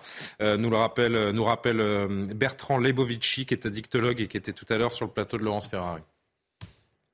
sexer ou conduire, il faut choisir. on peut critiquer, d'abord, la, la consommation de cocaïne est interdite. Donc, Pierre Palmade viole la loi. Mais enfin, il ne met personne en danger s'il fait ça chez lui, toutes portes et fenêtres closes. Le chemsex peut être moralement condamné, mais il s'agit d'adultes consentants et qui prennent des risques avec leur propre santé. Là où évidemment les choses ne vont plus, et c'est le cœur de l'affaire, et c'est le début de l'affaire, c'est que des personnes qui n'avaient rien demandé, qui étaient juste là au mauvais moment, au mauvais endroit, se retrouve dans une situation épouvantable parce qu'il a mis en danger la santé, la sécurité et la vie de ces personnes. Les politiques européennes en matière de drogue, elles ont assez largement échoué. Les consommations ne cessent d'augmenter, et pas simplement en Europe, mais sur la Terre. Et si elles augmentent, ça n'est pas parce que l'offre augmente, c'est d'abord la demande qui augmente la part des 18-64 ans ayant expérimenté la cocaïne a été multipliée par 4 sur les 20 dernières années. Est-ce qu'il y a une responsabilité de la, de la société? Alors oui, Valérie, si vous voulez, mais vraiment sur ma question, s'il vous plaît, est-ce qu'il y a une responsabilité de la, de la société dans ces, dans ces représentations de, de, de la drogue, de, la cocaïne et de ses méfaits? C'est vrai que quand on regarde un film, eh ben, on voit des, des gens qui font la fête, qui s'éclatent sous coke, ça paraît jet set, on voit ça dans les. Non, mais c'est vrai que la cocaïne n'est pas considérée comme une drogue euh, dangereuse, comme peut être l'héroïne, par exemple. C'est ça. C'est vrai que c'est associé. Alors que ça l'est. C'est associé à quelque chose qui va vous donner euh, plus d'intelligence, moins de fatigue, plus de puissance, etc. Mais je, il y a un côté cool en fait dans l'inconscient collectif qu'il faut absolument euh, arrêter de banaliser. Non, mais ce que dit le, le Bovici, je suis pas tout à fait d'accord parce qu'il ah dit c'est pas la c'est pas l'offre qui augmente, c'est la demande. Il a raison. Euh, l'offre, non, l'offre a augmenté. Il y a eu il y a eu 19 tonnes de saisies de cocaïne en France, 19 tonnes de saisies de cocaïne l'an dernier. Et il y a 20 ans, c'était quelques centaines de, de tonnes. Ce qui s'est passé, non, mais ce qui s'est passé, oui, mais le problème, c'est que quand vous mettez facilement à disposition des gens une, une, une, une drogue qui est devenue beaucoup moins chère que ce qu'elle était avant, même si elle reste plus chère que le cannabis, c'est une drogue qui s'est en partie banalisée parce qu'il y en a de plus en plus qui circulent, parce qu'elle est sortie, vous l'avez dit, des milieux très fermés euh, de la jet set, parce que c'était autrefois très cher, qu'elle s'est banalisée, qu'elle s'est répandue, et qu'aujourd'hui, c'est une drogue qui est accessible euh, à beaucoup, beaucoup. Vous euh, parliez de, vous parliez de saisie, Valérie. Saisie de cocaïne sur le territoire français a atteint un record en 2021 de 26,5 tonnes. C'est le double de l'année 2020, l'année précédente. Non, mais il y a une Donc c'est euh, une explosion, comme vous le dites. Et il faut quand même dire que certes, il y a une demande, mais l'offre crée la demande aussi. C'est-à-dire que quand c'était pas accessible autant, euh, il y avait forcément beaucoup moins euh, de gens qui consommaient. Donc ça aussi, c'est un sujet où il faut prendre euh, la racine à la base. Il faut reparler de la sécurité routière, c'est ce qu'on a dit avant, reparler des contrôles et, sanctionner aussi fortement des gens sous drogue que sous, alcool. Je suis pas sûre que ce soit le cas aujourd'hui en termes de quantité de contrôle, etc. Et puis, et puis revoir ces circuits, puisqu'on connaît, on en a déjà parlé ces, ports français bah, qui, accueillent les trafics internationaux. Il y a un, problème majeur, Jean-Sébastien Ferjou, de, santé publique. La société est-elle responsable ou alors euh, c'est l'acte individuel de l'addiction et ce n'est pas la responsabilité de la société? On est sur un débat euh, vraiment euh, très large. Bah, vous êtes toujours en tant qu'individu responsable de vos actes. Oui, mais encore une fois, je parle de cet inconscient collectif, de cette cocaïne qui est cool, qui est festive, qui nous évoque la jet set, les soirées. Mais c'est pas comment C'est pas... partout c'est vécu ou euh, euh, visualisé non plus comme étant cool. Je pense qu'il faut faire attention. Non, mais la plupart des films ou séries où des gens euh, prennent de la cocaïne, c'est quelque chose de oui. Oui, mais dans les représentations. Mais ces représentations, elles construisent la société aussi. Oui, mais il y a deux choses. Il y a effectivement, moi je suis d'accord avec ce que disait Valérie Lecable, l'offre crée aussi la demande. Regardez sur euh, le chemsex, c'est parce que les molécules de synthèse, en tout cas sur les drogues consommées... On rappelle chemsex hein, à chaque fois parce que c'est quand bah, même un terme qui est en train d'émerger. Euh, chimique, justement, c'est des... parce que les fameuses substances... D'avoir des activités sexuelles sous, euh, sous l'emprise de drogue et développées, qu'en plus, ça ne tombe pas toujours sous le coup de la législation sur les stupéfiants, parce que ça peut évoluer assez rapidement. Il faut faire évoluer la législation elle-même. C'est bien parce qu'il y a de plus en plus de laboratoires euh, qui en produisent en Europe que ça a permis que les gens s'en procurent aussi assez facilement. Et le dark web, on en parlait hier, les applications, euh, quand vous pouvez en acheter euh, sur téléphone, c'est quand même bien la facilité de l'offre qui, pour partie, ne crée pas la demande, mais la facilite quoi qu'il en soit. Après, oui, il y a la question d'une société qui est obsédée par le culte de la performance et qui crée, oui, ce besoin de défense en quelque sorte. Mais regardez, j'en parlais aussi hier, regardez aux États-Unis, on a cet exemple sous les yeux majeur, l'épidémie d'opioïdes qui fait plus de morts que les suicides et les accidents de la route réunis. Et ce sont des drogues légales. Ce sont des drogues légales. Les opioïdes, c'est médicaments à base d'opium. Exactement. Ce sont les antidouleurs qui sont prescrits. Bref, quand vous avez eu. Oui, oui, oui.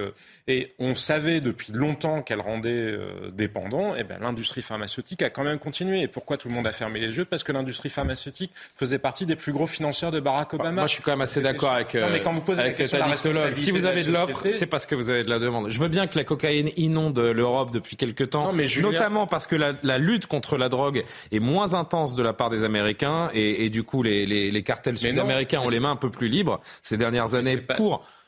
Comment ça, c'est pas ça? Mais non, c'est pas c'est pas exactement le cas. C'est les producteurs sud-américains qui ont décidé de venir, de venir, euh, venir vers l'Europe précisément parce que ça s'était renforcé aux États-Unis. C'est dans l'autre sens. Bah, c'est pas ce que j'ai lu, mais euh, mais dans l'autre sens que ça. En tout cas, le constat, il est là. Hein. Un crime sur délit. Vous posiez par les Antilles et qu'il y a une porosité entre la France. Vous posiez une question sur y a-t-il une responsabilité de la société? Moi, ça vient des sur Attends, il y a Vous répondez sur un point très précis.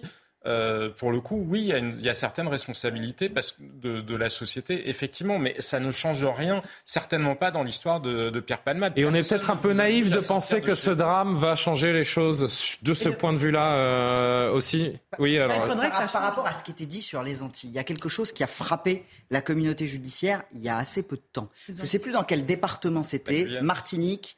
Guadeloupe, Guyane. Guyane. Je sais plus très bien. La Guyane. On avait décrété, le parquet avait décrété qu'au-dessous d'un kilo de produit, un kilo c'est beaucoup, hein. un kilo en métropole vous prenez deux ans, hein. Hmm. au-dessous d'un kilo de produit, on poursuivait pas, c'était une amende.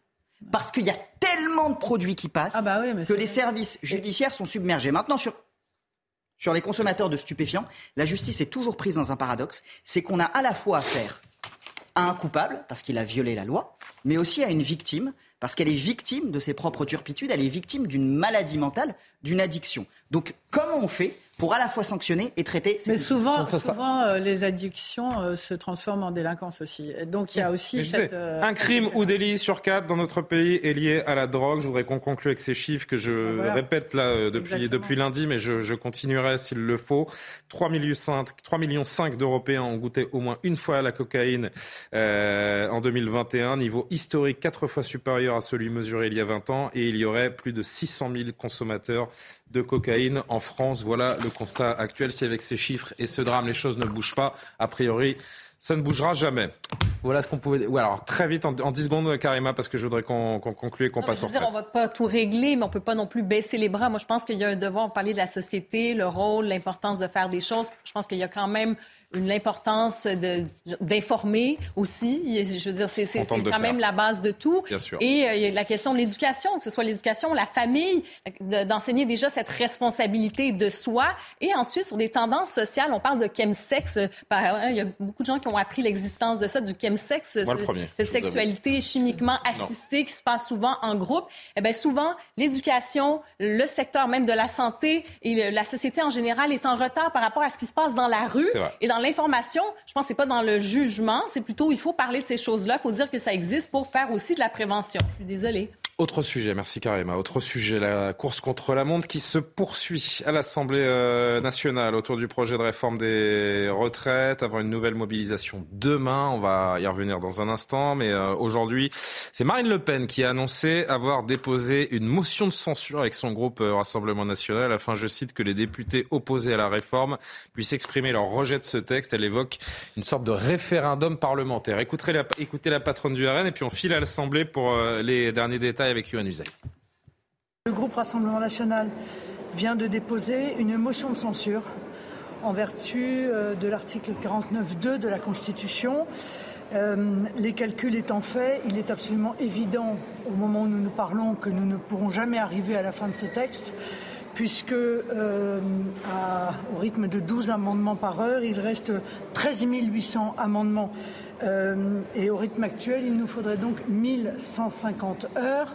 Même si euh, nous allions deux fois plus vite, il resterait euh, 500 heures de débat. Or, il nous reste 28 heures et 30 minutes.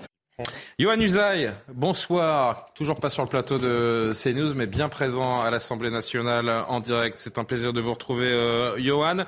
Cette motion de, de, de- censure, c'est euh, du spectacle ou ça doit faire peur à la majorité? Oui, bonsoir Julien. Effectivement, c'est davantage de l'ordre du spectacle. Alors spectacle, c'est pas le- le terme le mieux choisi, mais en tout cas, on n'est euh, pas vraiment dans, euh, j'allais dire, la politique telle qu'elle devrait être. On est davantage là pour Marine Le Pen dans une volonté d'exister. Alors c'est tout à fait légitime, elle a le droit de déposer cette motion de censure et effectivement elle le fait pour exister. Pourquoi? Parce que ceux qui existent et ceux qui représentent la principale opposition aux yeux des Français en ce moment, c'est la gauche, c'est la NUPES qui est aux côtés des manifestants dans la rue, c'est la NUPES qui fait le, plus de bruit au sein de l'hémicycle. Donc durant ces derniers jours de débat, Marine Le Pen a un peu envie de, reprendre la main, de faire parler d'elle en, en- en quelque sorte et c'est pour cela qu'elle dépose cette motion de censure parce que politiquement il n'y a absolument aucun enjeu. On sait que cette motion de censure elle, sera rejetée. La gauche ne la votera pas. Elle n'a jamais voté un texte du Rassemblement national depuis le début de la session parlementaire et la droite ne la votera pas non plus parce que la droite est favorable en, en grande partie à l'article 7 qui repousse l'âge légal de, de départ. Donc on est effectivement davantage dans la communication que dans la véritable politique, là, Julien. Merci beaucoup, Johan. Juste un petit mot, euh, Johan Usaï. les débats se poursuivent là à l'heure actuelle. euh, les députés siègent en ce moment. Alors les députés siègent tous les soirs et ce soir c'est évidemment le cas jusqu'à minuit très précisément. Les, les, débats vont s'interrompre à minuit. Ils reprendront demain matin à 9h. Il reste deux jours de débat en fait, jeudi et vendredi, puisqu'à vendredi à minuit précisément euh, tout s'arrête. Et vous savez que ce texte de loi comporte 20 articles et à l'heure où nous parlons, il est quasiment 23h, 23h30, 23h15.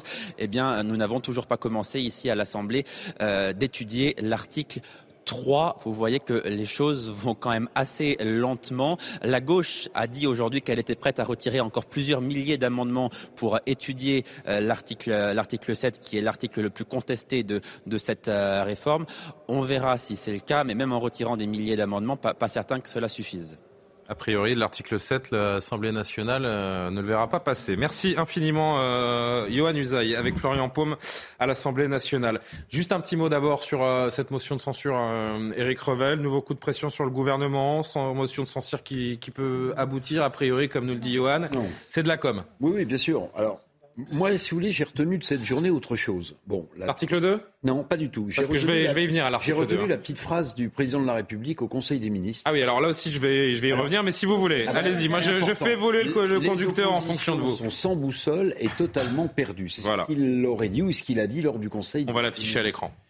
Et je trouve que, euh, en fait, cette phrase est presque pour moi un aveu de faiblesse. Et un qui sont censés, alors je vais juste préciser une chose, une chose. Ce, ce sont des échos euh, du président de la République qui sont censés être un peu des indiscrétions, mais la vérité, c'est que tout est fait pour que ces échos justement soient diffusés. Et finalement la parole du chef de l'État qui vient s'immiscer de cette façon dans le débat. hein. Mais je trouve que, euh, que c'est pour moi un aveu de faiblesse et, et presque Pourquoi, Pourquoi? Parce qu'en réalité, euh, l'enchaînement de ce qu'on a vu, je ne parle pas des invectives, des insultes députés de la France insoumise, je parle du fond. Euh, les 1200 euros bruts qui avaient été vendus comme un hochet aux républicains pour qu'ils puissent voter euh, cette loi, en fait, on s'est aperçu que c'était une, une vaste blague, pour pas dire une, une vaste euh, fumisterie. J'ai vu sur Donc ça veut dire que les LR sont déboussolés, mais ils sont déboussolés à cause de qui? Ils sont déboussolés parce qu'on leur a vendu une mesure en leur disant comme ça, vous allez pouvoir voter la loi.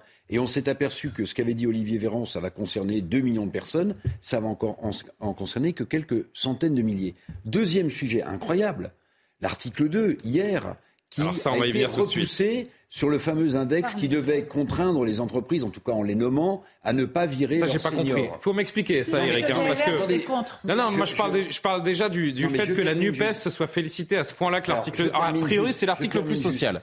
Allez-y. quand le président de la République dit, pour moi, les oppositions sont sans boussole et totalement perdues, en fait, c'est le gouvernement de Madame. Borne qui navigue à vue, en réalité. Parce que le soutien des LR, il est pas forcément acquis, parce que la claque dans la figure que prend la, la majorité relative à l'Assemblée nationale sur le vote de cet article 2, c'est une deuxième défiance. Et moi, j'ai l'impression que c'est plutôt le gouvernement qui a perdu sa boussole, que c'est Madame Borne qui navigue à vue, et que c'est le président de la République qui cherche un cap pour Mmh. se sortir de l'ornière. Mais cette phrase, je trouve que c'est Ouais, un bonne contresens analyse. absolu. En effet, euh, Alexandre Devecchio. Est-ce que alors, vous savez ce qu'on va faire? On va, je vais juste jouer la séquence parce que parce que je pour que les gens qui nous regardent euh, comprennent bien de quoi on parle également. Cette histoire d'article 2, donc sur l'index des, des seniors, qui n'a pas été voté, euh, ou plutôt oui, qui avait été voté contre euh, hier euh, par une majorité de députés. Je voudrais juste que vous voyez, alors que c'est censé être un article assez assez social, on peut s'étonner qu'il n'y ait pas consensus euh, là-dessus. Faire en sorte que les entreprises favorisent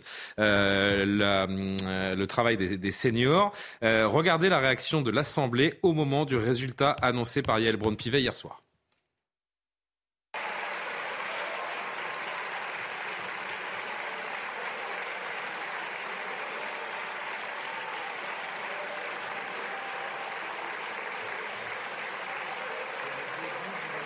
Non, non, non, s'il vous plaît. Mes chers collègues.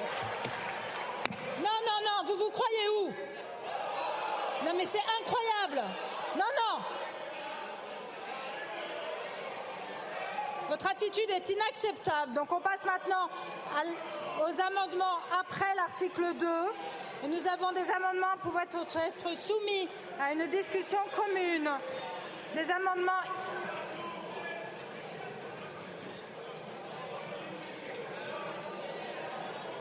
Franchement, la gauche qui a crié victoire comme ça, comme si on avait gagné la Coupe du Monde, alors que c'est une mesure, a priori, je vous dis, un peu sociale sur laquelle on pouvait avoir un début de consensus, je trouve qu'on marche sur la tête. En même temps, c'était un peu. C'est quoi, vous dites? Mesure en trompe. Oui, c'était un peu peu- importe, peu importe le, le, le, le, le but, le but ultime de mettre les seniors, de remettre les seniors dans la vie professionnelle. A priori, tout le monde peut, peut être d'accord là-dessus, quoi. Quand bien même vous voyez de la poudre aux yeux ou autre chose. Ah, c'est une forme d'e- d'e- d'escroquerie quand même, parce que la, la vérité, c'est que les seniors risquent d'être au chômage. Donc ils ont raison de se lever pour applaudir. euh. C'est pas très élégant. euh, c'est le style effectivement euh, de, de, de la Nupes. Après, euh, je l'ai toujours dit, l'Assemblée nationale a toujours été un lieu d'affrontement, même si moi j'aime pas tellement euh, leur style. Mais j'aimerais bien réagir sur le- la motion de, de censure de Marine. Le Pen, parce que je trouve que c'est un, un bon coup euh, politique. D'abord sur le fond. Elle va euh, reprendre le leadership de la contestation un peu. oui, et puis je ne dirais pas comme euh, Johan Usaï que c'est simplement du spectacle, parce que ça permettra de débattre d'une manière ou C'est moi d'une qui autre. l'ai dit au départ. De, ou, ou vous. Euh, Non, mais je voudrais pas que Johan soit accusé de Euh, mots non, le euh, pauvre, il est pas là. que j'ai créé moi-même. Euh, je sais Johan, pas s'il nous entend encore. Je te, je te salue si tu nous entends euh, euh, encore. Euh, je, je pense que ça va permettre de, de, de parler de la question de fond qui est quand même le, le report de l'âge légal, qui est la, la- la partie de la loi. Et non, puisque vous n'irez le- pas à l'article 7. Si, parce que la motion de censure, et surtout, elle va permettre, et je pense que c'est là où, où Marine Le Pen joue tactique, euh, de mettre tout le monde en face de ses responsabilités. Euh, parce que là, euh, la, la gauche qui, effectivement, est vent debout, prêt à tout pour arrêter euh, euh, le gouvernement, mais qui ne votera pas la motion de censure, et les républicains qui sont finalement... euh, c'est Vous êtes sûr que même dans ce cas-là, il n'y aura pas un rapprochement, que la gauche ne fera pas une exception? J'en suis sûr. Et les républicains qui finalement sont bien contents sûr et certain. sont bien contents que le gouvernement ait fait la fameuse euh, passe par la procédure du 47-1 de pas aller jusqu'au bout du débat parce qu'ils ne sont pas obligés de voter les républicains. Mais on voit là aussi qu'en fait, en fait, ils ont quand même rejoint en partie euh, la majorité présidentielle. Donc elle se pose comme finalement seul euh, euh, défenseur euh, de, de l'intérêt général. Pourquoi la droite n'a pas voté l'article des 2 grévistes. Pourquoi la droite n'a pas voté l'article 2 Non, Ça, je ne comprends problème- pas. Le problème. Est-ce que c'est possible de répondre à ma question Pourquoi la droite n'a pas voté l'article 2 La droite est contre l'article intérêt. 2 parce qu'elle est contre qu'on impose dans les entreprises. Oui, mais ça, c'est bullshit. Pardon, vous le non, savez. c'est pas du Ben bullshit.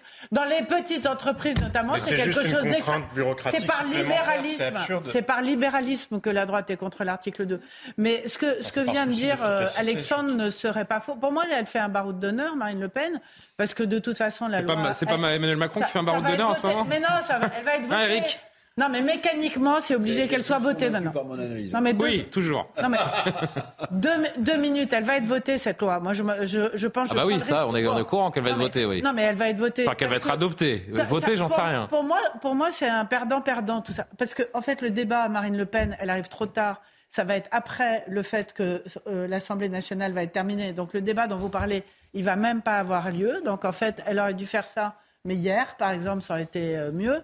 La NUPES s'est complètement déconsidérée pendant toute la discussion parce qu'ils ont été outranciers, qu'ils ont tout bloqué, qu'on n'a même pas voté euh, sur, sur le bon article. Le gouvernement a eu le camouflet, effectivement. Pourquoi ils ont un peu dit hier tous? Parce qu'ils étaient trop contents d'avoir fait un camouflet au gouvernement et que le gouvernement a été battu.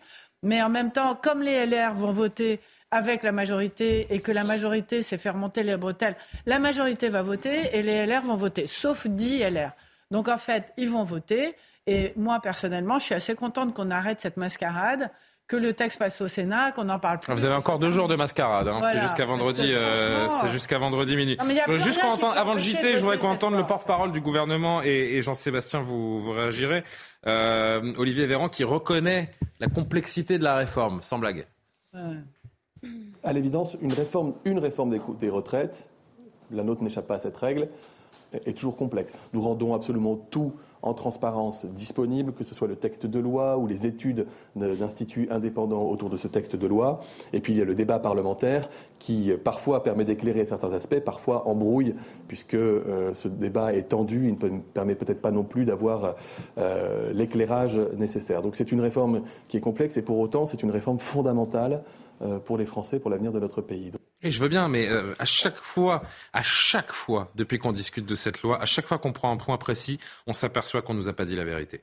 Les euh, 1200 euros pour les petites pensions, non, pas vraiment. La pénibilité, les carrières longues, non, c'est pas exactement ce que vous avez compris. En fait, c'est un fiasco ce texte. C'est un fiasco depuis le début. Oui, Jean-Sébastien et Karima pour. Euh... Fiasco de pédagogie, parce qu'il suffit quand même d'un minimum de bon Ouais, sens enfin, c'est surtout des contre-vérités euh, qui sont vérifiées à chaque fois. Oui, enfin, pardon, pris dans l'autre sens, c'est quand même un défaut d'attention. Parce que si vous imaginez. D'attention? Des Français Si vous imaginez, non mais le gouvernement a entretenu, pas des Français. Manque d'attention de des 93% Non, non, des actifs. hein. Je vous parlais des oppositions. Je vous parlais des oppositions qui attendent que Michael Zemmour, un économiste, et d'autres l'avaient fait avant lui, le disent sur France Inter en disant, en démontrant par A plus B que ça n'avait pas de sens. Mais qui pouvait sérieusement imaginer que si vous avez travaillé, par exemple, à tiers-temps toute votre vie, vous allez vous retrouver avec le même niveau de retraite que quelqu'un qui aurait travaillé à temps complet? Vous voyez bien que c'est absurde. Ça serait créer une autre Ça inégalité. s'appelle une pension minimum. euh, Après, il y a des parcours de pas vie. Non, mais euh, il y a des parcours de pas vie qui pension. qu'on travaille à tiers-temps également. euh, Mais il y a aussi des choix. Mais pas- ce n'est pas la question. Vous confondez deux choses. Là, on n'est pas en train de parler. À aucun moment, ça n'a été décrit comme un minimum vieillesse. Ça n'est pas un minimum vieillesse. Donc c'est pas le gouvernement niveau- qui, qui ment ou qui dit n'importe quoi, si, ce sont les que le Français qui comprennent rien. Je vais vous dire, le gouvernement a entretenu la bien, confusion. hein. Je pense qu'un certain nombre de représentants du gouvernement ne connaissent tellement pas de Français qui sont concernés, parce qu'il y a un C'est sujet vrai de aussi. sociologie C'est énorme, qui se sont même pas posé la question. Ils ne se sont même pas C'est posé vrai. la question parce que pour eux, ça paraît. C'était- un peu c'est une pareil. évidence. Parce Ouais. qu'avoir 1000 euros ou 1200 euros, ça leur paraît un peu pareil et donc ils ne se posent même pas la question, alors que c'est une différence énorme pour les gens et ils comprennent pas forcément d'ailleurs le- la différence qu'il y a avec le fameux euh, minimum euh, vieillesse. Maintenant, moi je pense que Marine Le Pen, elle a quand même joué un coup parce qu'elle va mettre, comme le disait Alexandre Devecchio, chacun devant ses responsabilités. La NUPS ne peut pas répéter en permanence qu'elle est prête à mettre, à bloquer le pays. Je sais que pas si vous avez vu, mais Clémentine Autain a, a dit à demi-mot que la NUPES pourrait préparer également une motion de censure. On va se renvoyer, Oui, euh, on va se renvoyer les motions de censure. Justement, c'est dingue. Non, mais c'est franchement. Mais justement, mais Julien, c'est un cirque. Justement, vous voyez bien que la rhétorique de dire c'est une réforme qui est absolument insoutenable, on est prêt à presque euh, gé- générer une insurrection dans les rues pour s'y opposer. T'as un moyen parlementaire de le faire et tu le fais pas? Bah vous voyez bien, vous voyez la- La rue fait de la politique, l'Assemblée Et par ailleurs, ne dernier fait point- que le bazar. sur l'examen. 23h30, 23h30, Ju- mais c'est important. mot, je vous assure. La règle. Mot. La loi est dure, mais c'est la loi. Vous le savez. Du Alex, c'est de l'ex. Le rappel de l'actualité d'Adrien Spiteri. Pierre Palmade, placé en garde à vue sous l'emprise de cocaïne, il est soupçonné d'être à l'origine d'un grave accident de voiture. Il a fait trois blessés graves. Pour rappel, une femme enceinte a perdu son bébé dans ce drame. Les deux passagers présumés de la voiture de l'humoriste ont également été arrêtés et placés en garde à vue. 65% des Français sont pour un retrait du projet de réforme des retraites, soit près de 6 Français sur 10. 34% sont contre. Résultat d'un sondage de l'Institut CSA pour CNews. Dans le même temps, 67% des Français se disent opposés à la réforme. Et puis le bilan continue de s'alourdir en Turquie et en Syrie. Près de 40 000 personnes ont perdu la vie dans les séismes. Les Nations Unies lancent un appel aux dons. Sur place, des millions de personnes sont privées d'abri, de nourriture et de soins. Tu as fait des foot, on va pas. Éric Revel, vous vouliez ajouter quelque chose sur ces, euh, sur ces débats à l'Assemblée qui, euh, qui prendront fin donc vendredi? Juste un petit commentaire sur Hmm. le discours, euh, l'intervention du porte-parole. On, on a un Véran. Véran exceptionnel quand même, absolument exceptionnel. Ah bah que ce soit ministre de la Santé Ah non, ou porte-parole, il est divin. mémorais pendant qu'on écoutait les informations ce qu'il venait de dire. Donc en gros, euh, la loi qu'on a proposée aux Français, la réforme des retraites, est trop complexe, trop technique. Donc, et c'est pour ça qu'on n'arrive pas à la comprendre et qu'eux-mêmes n'arrivent pas à l'expliquer. Mais est-ce que vous vous rendez compte ce que dit le Non mais en même temps, je vais me faire l'avocat d'Olivier Véran. Forcément qu'une réforme comme ça est complexe. Forcément. C'est normal qu'elle soit C'est pas le complexe. sujet, mais c'est qu'après 15 jours, 3 semaines, on s'aperçoive. L'important, c'est que eux l'aient compris. Mais ils l'ont pas compris. je vais vous dire, je vais vous dire. elle n'est pas je vais vous dire, complexe moi j'ai eu 2019. sur les 1200 euros, sur les 1200 euros. Bon, on va pas citer, on va pas mettre en difficulté, voilà. Euh, Brut. Disons un membre du gouvernement. euh, m'expliquait qu'il avait découvert en fait que ça ne concernait pas autant de personnes qu'on le croyait.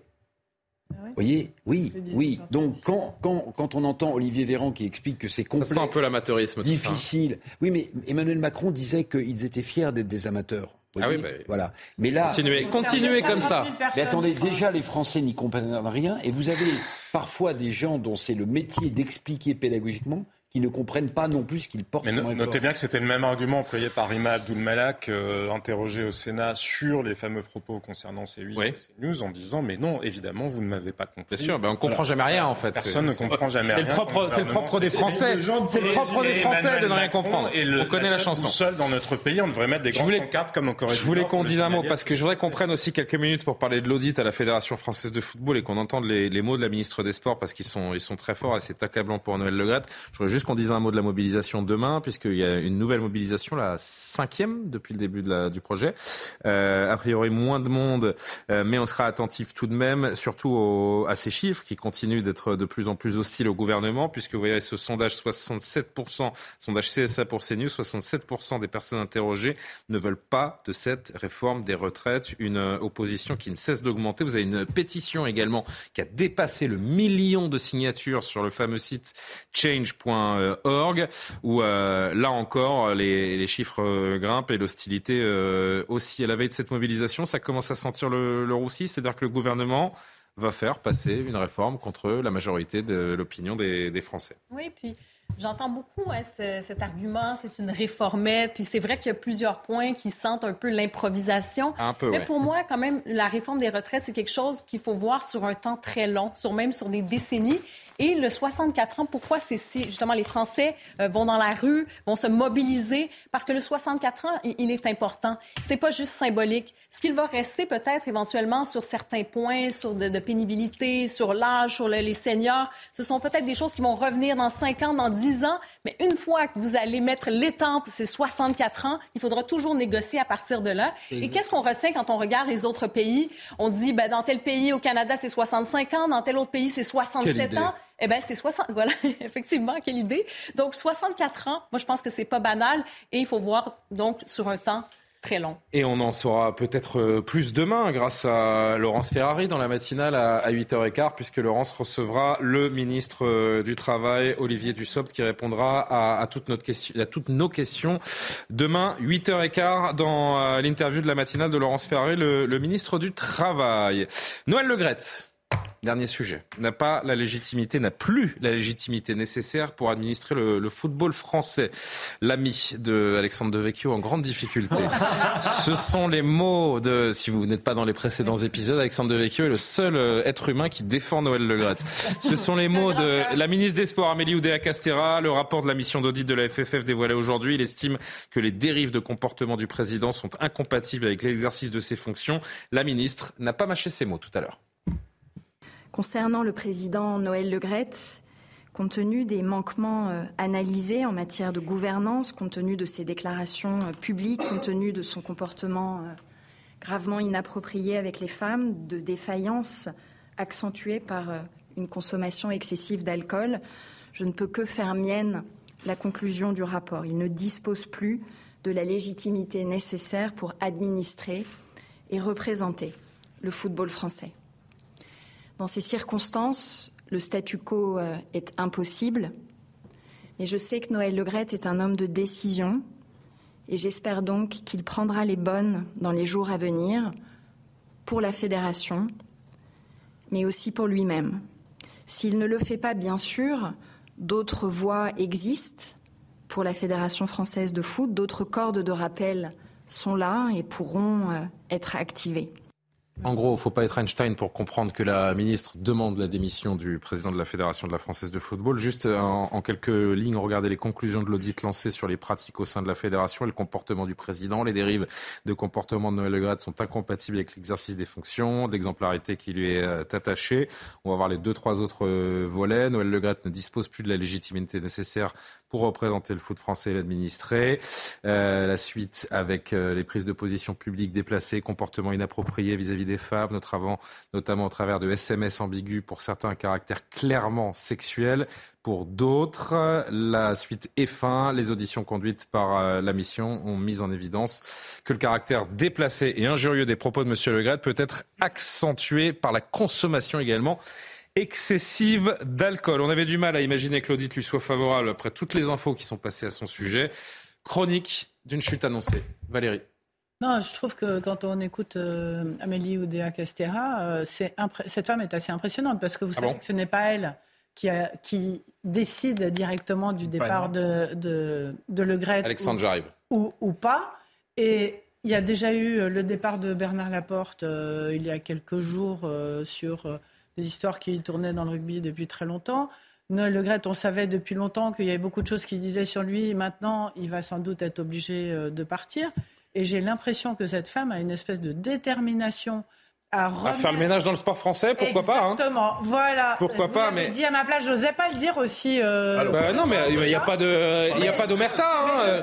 sincèrement- Nos grandes fédérations de sport mais- collectif sont euh, dans une panade totale à un an et demi des JO et on peut s'interroger sur. une- euh, en effet. Il y en a une troisième. euh, Bah, il y a la fédération de hand qui a connu avec son avec Bruno Martin histoire d'agression sexuelle et euh, et il y avait un peu plus loin dans l'histoire il y a un an ou deux l'affaire de la fédération de patinage également et d'abus Il sexuels. Il faut raconter qu'elle était championne de tennis, qu'elle est devenue haut Eh, fonctionnaire, qu'elle a fait l'ENA, et elle voulait absolument ce poste-là pour faire le ménage dans le sport français. Et c'est Eh ben, ce qu'elle est en train de faire. En fait. Oui, enfin, elle est, elle est pas toute seule. Hein. Non, elle est pas Et toute les- seule, mais elle et, est en train et elle, de elle a surfé sur les plaintes et sur les rapports, Exactement. notamment, et sur les enquêtes de presse qui ont été faites autour Sauf de, de Noël Le Alexandre Devecchio et Maître Calfon pour réagir à cette euh, à cet audit et à ces mots de la ministre. Sauf qu'un un, un détail technique, mais de même que l'ARCOM euh, est, est indépendante, Ben. euh, la fédération est indépendante et la ministre n'a pas euh, à interférer euh, théoriquement. C'est c'est un petit détail, mais, mais, mais ça compte. Mais elle peut donner son avis Euh, quand même. Elle peut ensuite, faire je, un audit, en fait. ensuite, je ne suis pas le fait. seul euh, être humain à défendre. Vous savez que je vous, Noël je vous ai un Le- peu Le caricaturé. vous A priori, j'ai pas de particulière sympathie ni d'affinité. C'est un ancien maire euh, socialiste. Vous n'aimez même pas le football. Donc, euh, j'ai- j'aime bien le football. Ah, si, Euh, il a eu plutôt des résultats, mais c'est pas une raison. Donc, euh, euh, je suis pas son son, son, son avocat.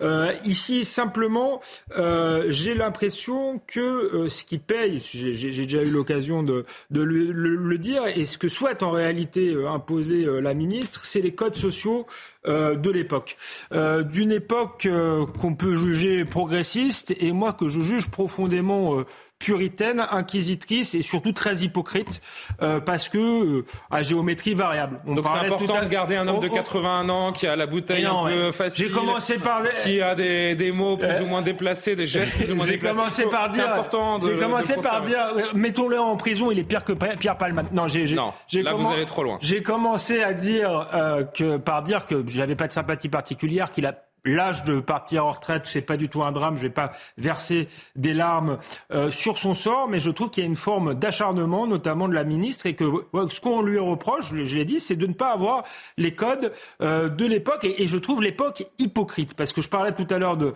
euh, de, de, de Palmade. Euh, c'est quelqu'un qui se droguait, qui avait affaire à la justice. Comme il était dans le camp progressiste, il avait tous les plateaux de télé. Il pouvait même faire la leçon sur le masque. Le Gretz, tout d'un coup, il y a un acharnement. Oui, c'est un homme sur le masque. Oui, euh, c'est ressorti par les réseaux sociaux. Je suis même embêté parce que je veux pas euh, faire de Palmade euh, un, un bouc émissaire euh, à mon tour. C'est simplement pour montrer euh, qu'il y a, y, a, y a deux poids deux mesures. Que quand on est dans le camp progressiste, on peut faire la leçon aux autres et que voilà, Noël Le euh, à 80 ans, euh, il l'abuse un peu euh, de la boisson, mais est-ce que ça vaut euh, cet acharnement-là à deux ans de la retraite? J'en suis pas sûr.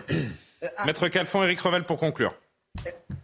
La difficulté à la fédération, c'est aussi la gouvernance de la Fédération française de football. Ce qu'il faut pas oublier, c'est que Noël Le Graët a été élu. C'est un scrutin de liste. Et la Il liste vainqueur, 2024. la liste vainqueur gagne tous les sièges au COMEX. Résultat des courses, exécutif. Noël Le Graët n'a absolument aucune opposition au sein du COMEX. Et à chaque fois qu'un dirigeant de la Fédération française de football doit partir, embêté quand même. hein. à chaque fois que la Fédération française de football a un dirigeant qui doit partir, on avait connu ça avec Jean-Pierre Escalette après Naïsna, ça a été un bazar pas possible. Donc il faut aussi réformer en profondeur la Fédération française de football pour qu'il y ait un peu de pluralisme dedans.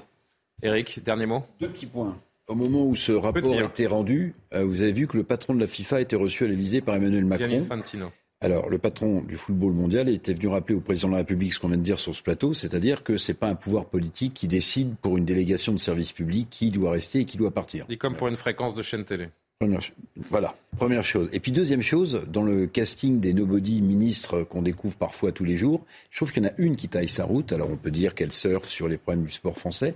C'est Madame euh, Oudéa Castera. Je Ouais. trouve, oui, oui, oui, elle a fait la une du Figaro ce matin. Je veux dire, elle, elle, euh, euh, vous voyez, moi je serais. Euh, Bah, elle Premier défend pas la réforme ou- des retraites Non, directement, non, non, non, euh, mais, non, mais quand même, oui, mais quand même, quand même. Vous avez, vous avez des. C'est pas évident quand vous êtes. Ah ouais, non, mais je- Il faut, il faut un bon timing, il faut du sens politique. Mais ce que je veux dire, c'est que voilà, par parmi le casting de ministres dont on ignore tous les jours qui ils sont, elle, elle, elle finit par, bah, elle s'est faite un nom, voilà. Et on verra les, les, les, les choix du président toujours, même s'il est mis en retrait. Il est, enfin, il y a l'intérim qui est assuré par Philippe Diallo, mais il est toujours officiellement le président de la fédération. Hein, et on verra s'il s'il prend acte de ces, cet audit et des mots de, de la ministre. Euh, Noël Legret, c'est quasiment l'heure de la fin de, de, Soir Info. Je ne vous laisse pas comme ça, évidemment. J'ai une dernière image, ah. euh, un peu différente de d'habitude. C'est pas très drôle, mais c'est euh, c'est une info euh, qui m'a qui m'a surpris et qui m'a intéressé. Regardez, une Bible hébraïque vieille de plus de 1000 ans pourrait se vendre très prochainement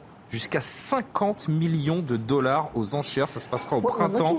C'est un document euh, historique qui euh, est en passe de devenir le plus précieux jamais vendu aux enchères. Sotheby's qui vendra ce soi-disant codex Sassoon qui date du 9e siècle, qui fait le pont entre la découverte des manuscrits de la mer, de la mer morte et la forme moderne acceptée de la Bible hébraïque euh, aujourd'hui. L'estimation de la vente se situe donc entre 30 et 50 millions de dollars. Euh, pour mémoire, le milliardaire Ken Griffith en 2021 a payé 43,2 millions de dollars pour une copie de la première édition de la Constitution américaine. En 1994, Bill Gates a payé 30,8 millions de dollars pour le Codex Leicester, une connexion d'écrits scientifiques contenant des dessins de Léonard de Vinci. Eh bien, ce, ce livre, ce codex, c'est comme ça que ça s'appelle, pourrait devenir le, le, document le plus cher, le plus précieux de l'histoire de l'humanité, une Bible mmh. vieille de plus de 1000 ans. J'ai un stylo dans ma poche depuis 10 ans, vous voulez pas le... Je le prends, je vous en propose 5 euros. 5 euros, ça vous va Non, mais c'est impressionnant. oh, je vous parle un peu d'histoire. Je vais. voilà, et voilà comment ça finit avec un stylo dans la poche d'Eric Crevel. Moi, je rentre chez moi. C'est absolument somptueux ce que vous nous montrez. Ben oui, c'est somptueux. Eric Crevel, il me parle de son stylo. C'est l'histoire que je vous propose. Avec un grand H.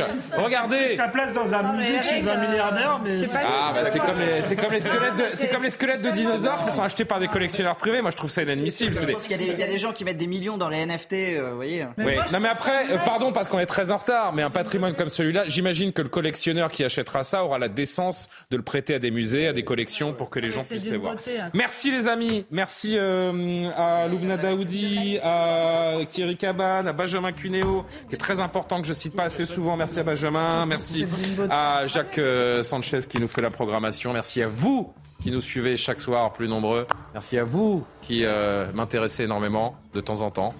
Et, et à demain pour une nouvelle édition de Soir Info. Bonne nuit.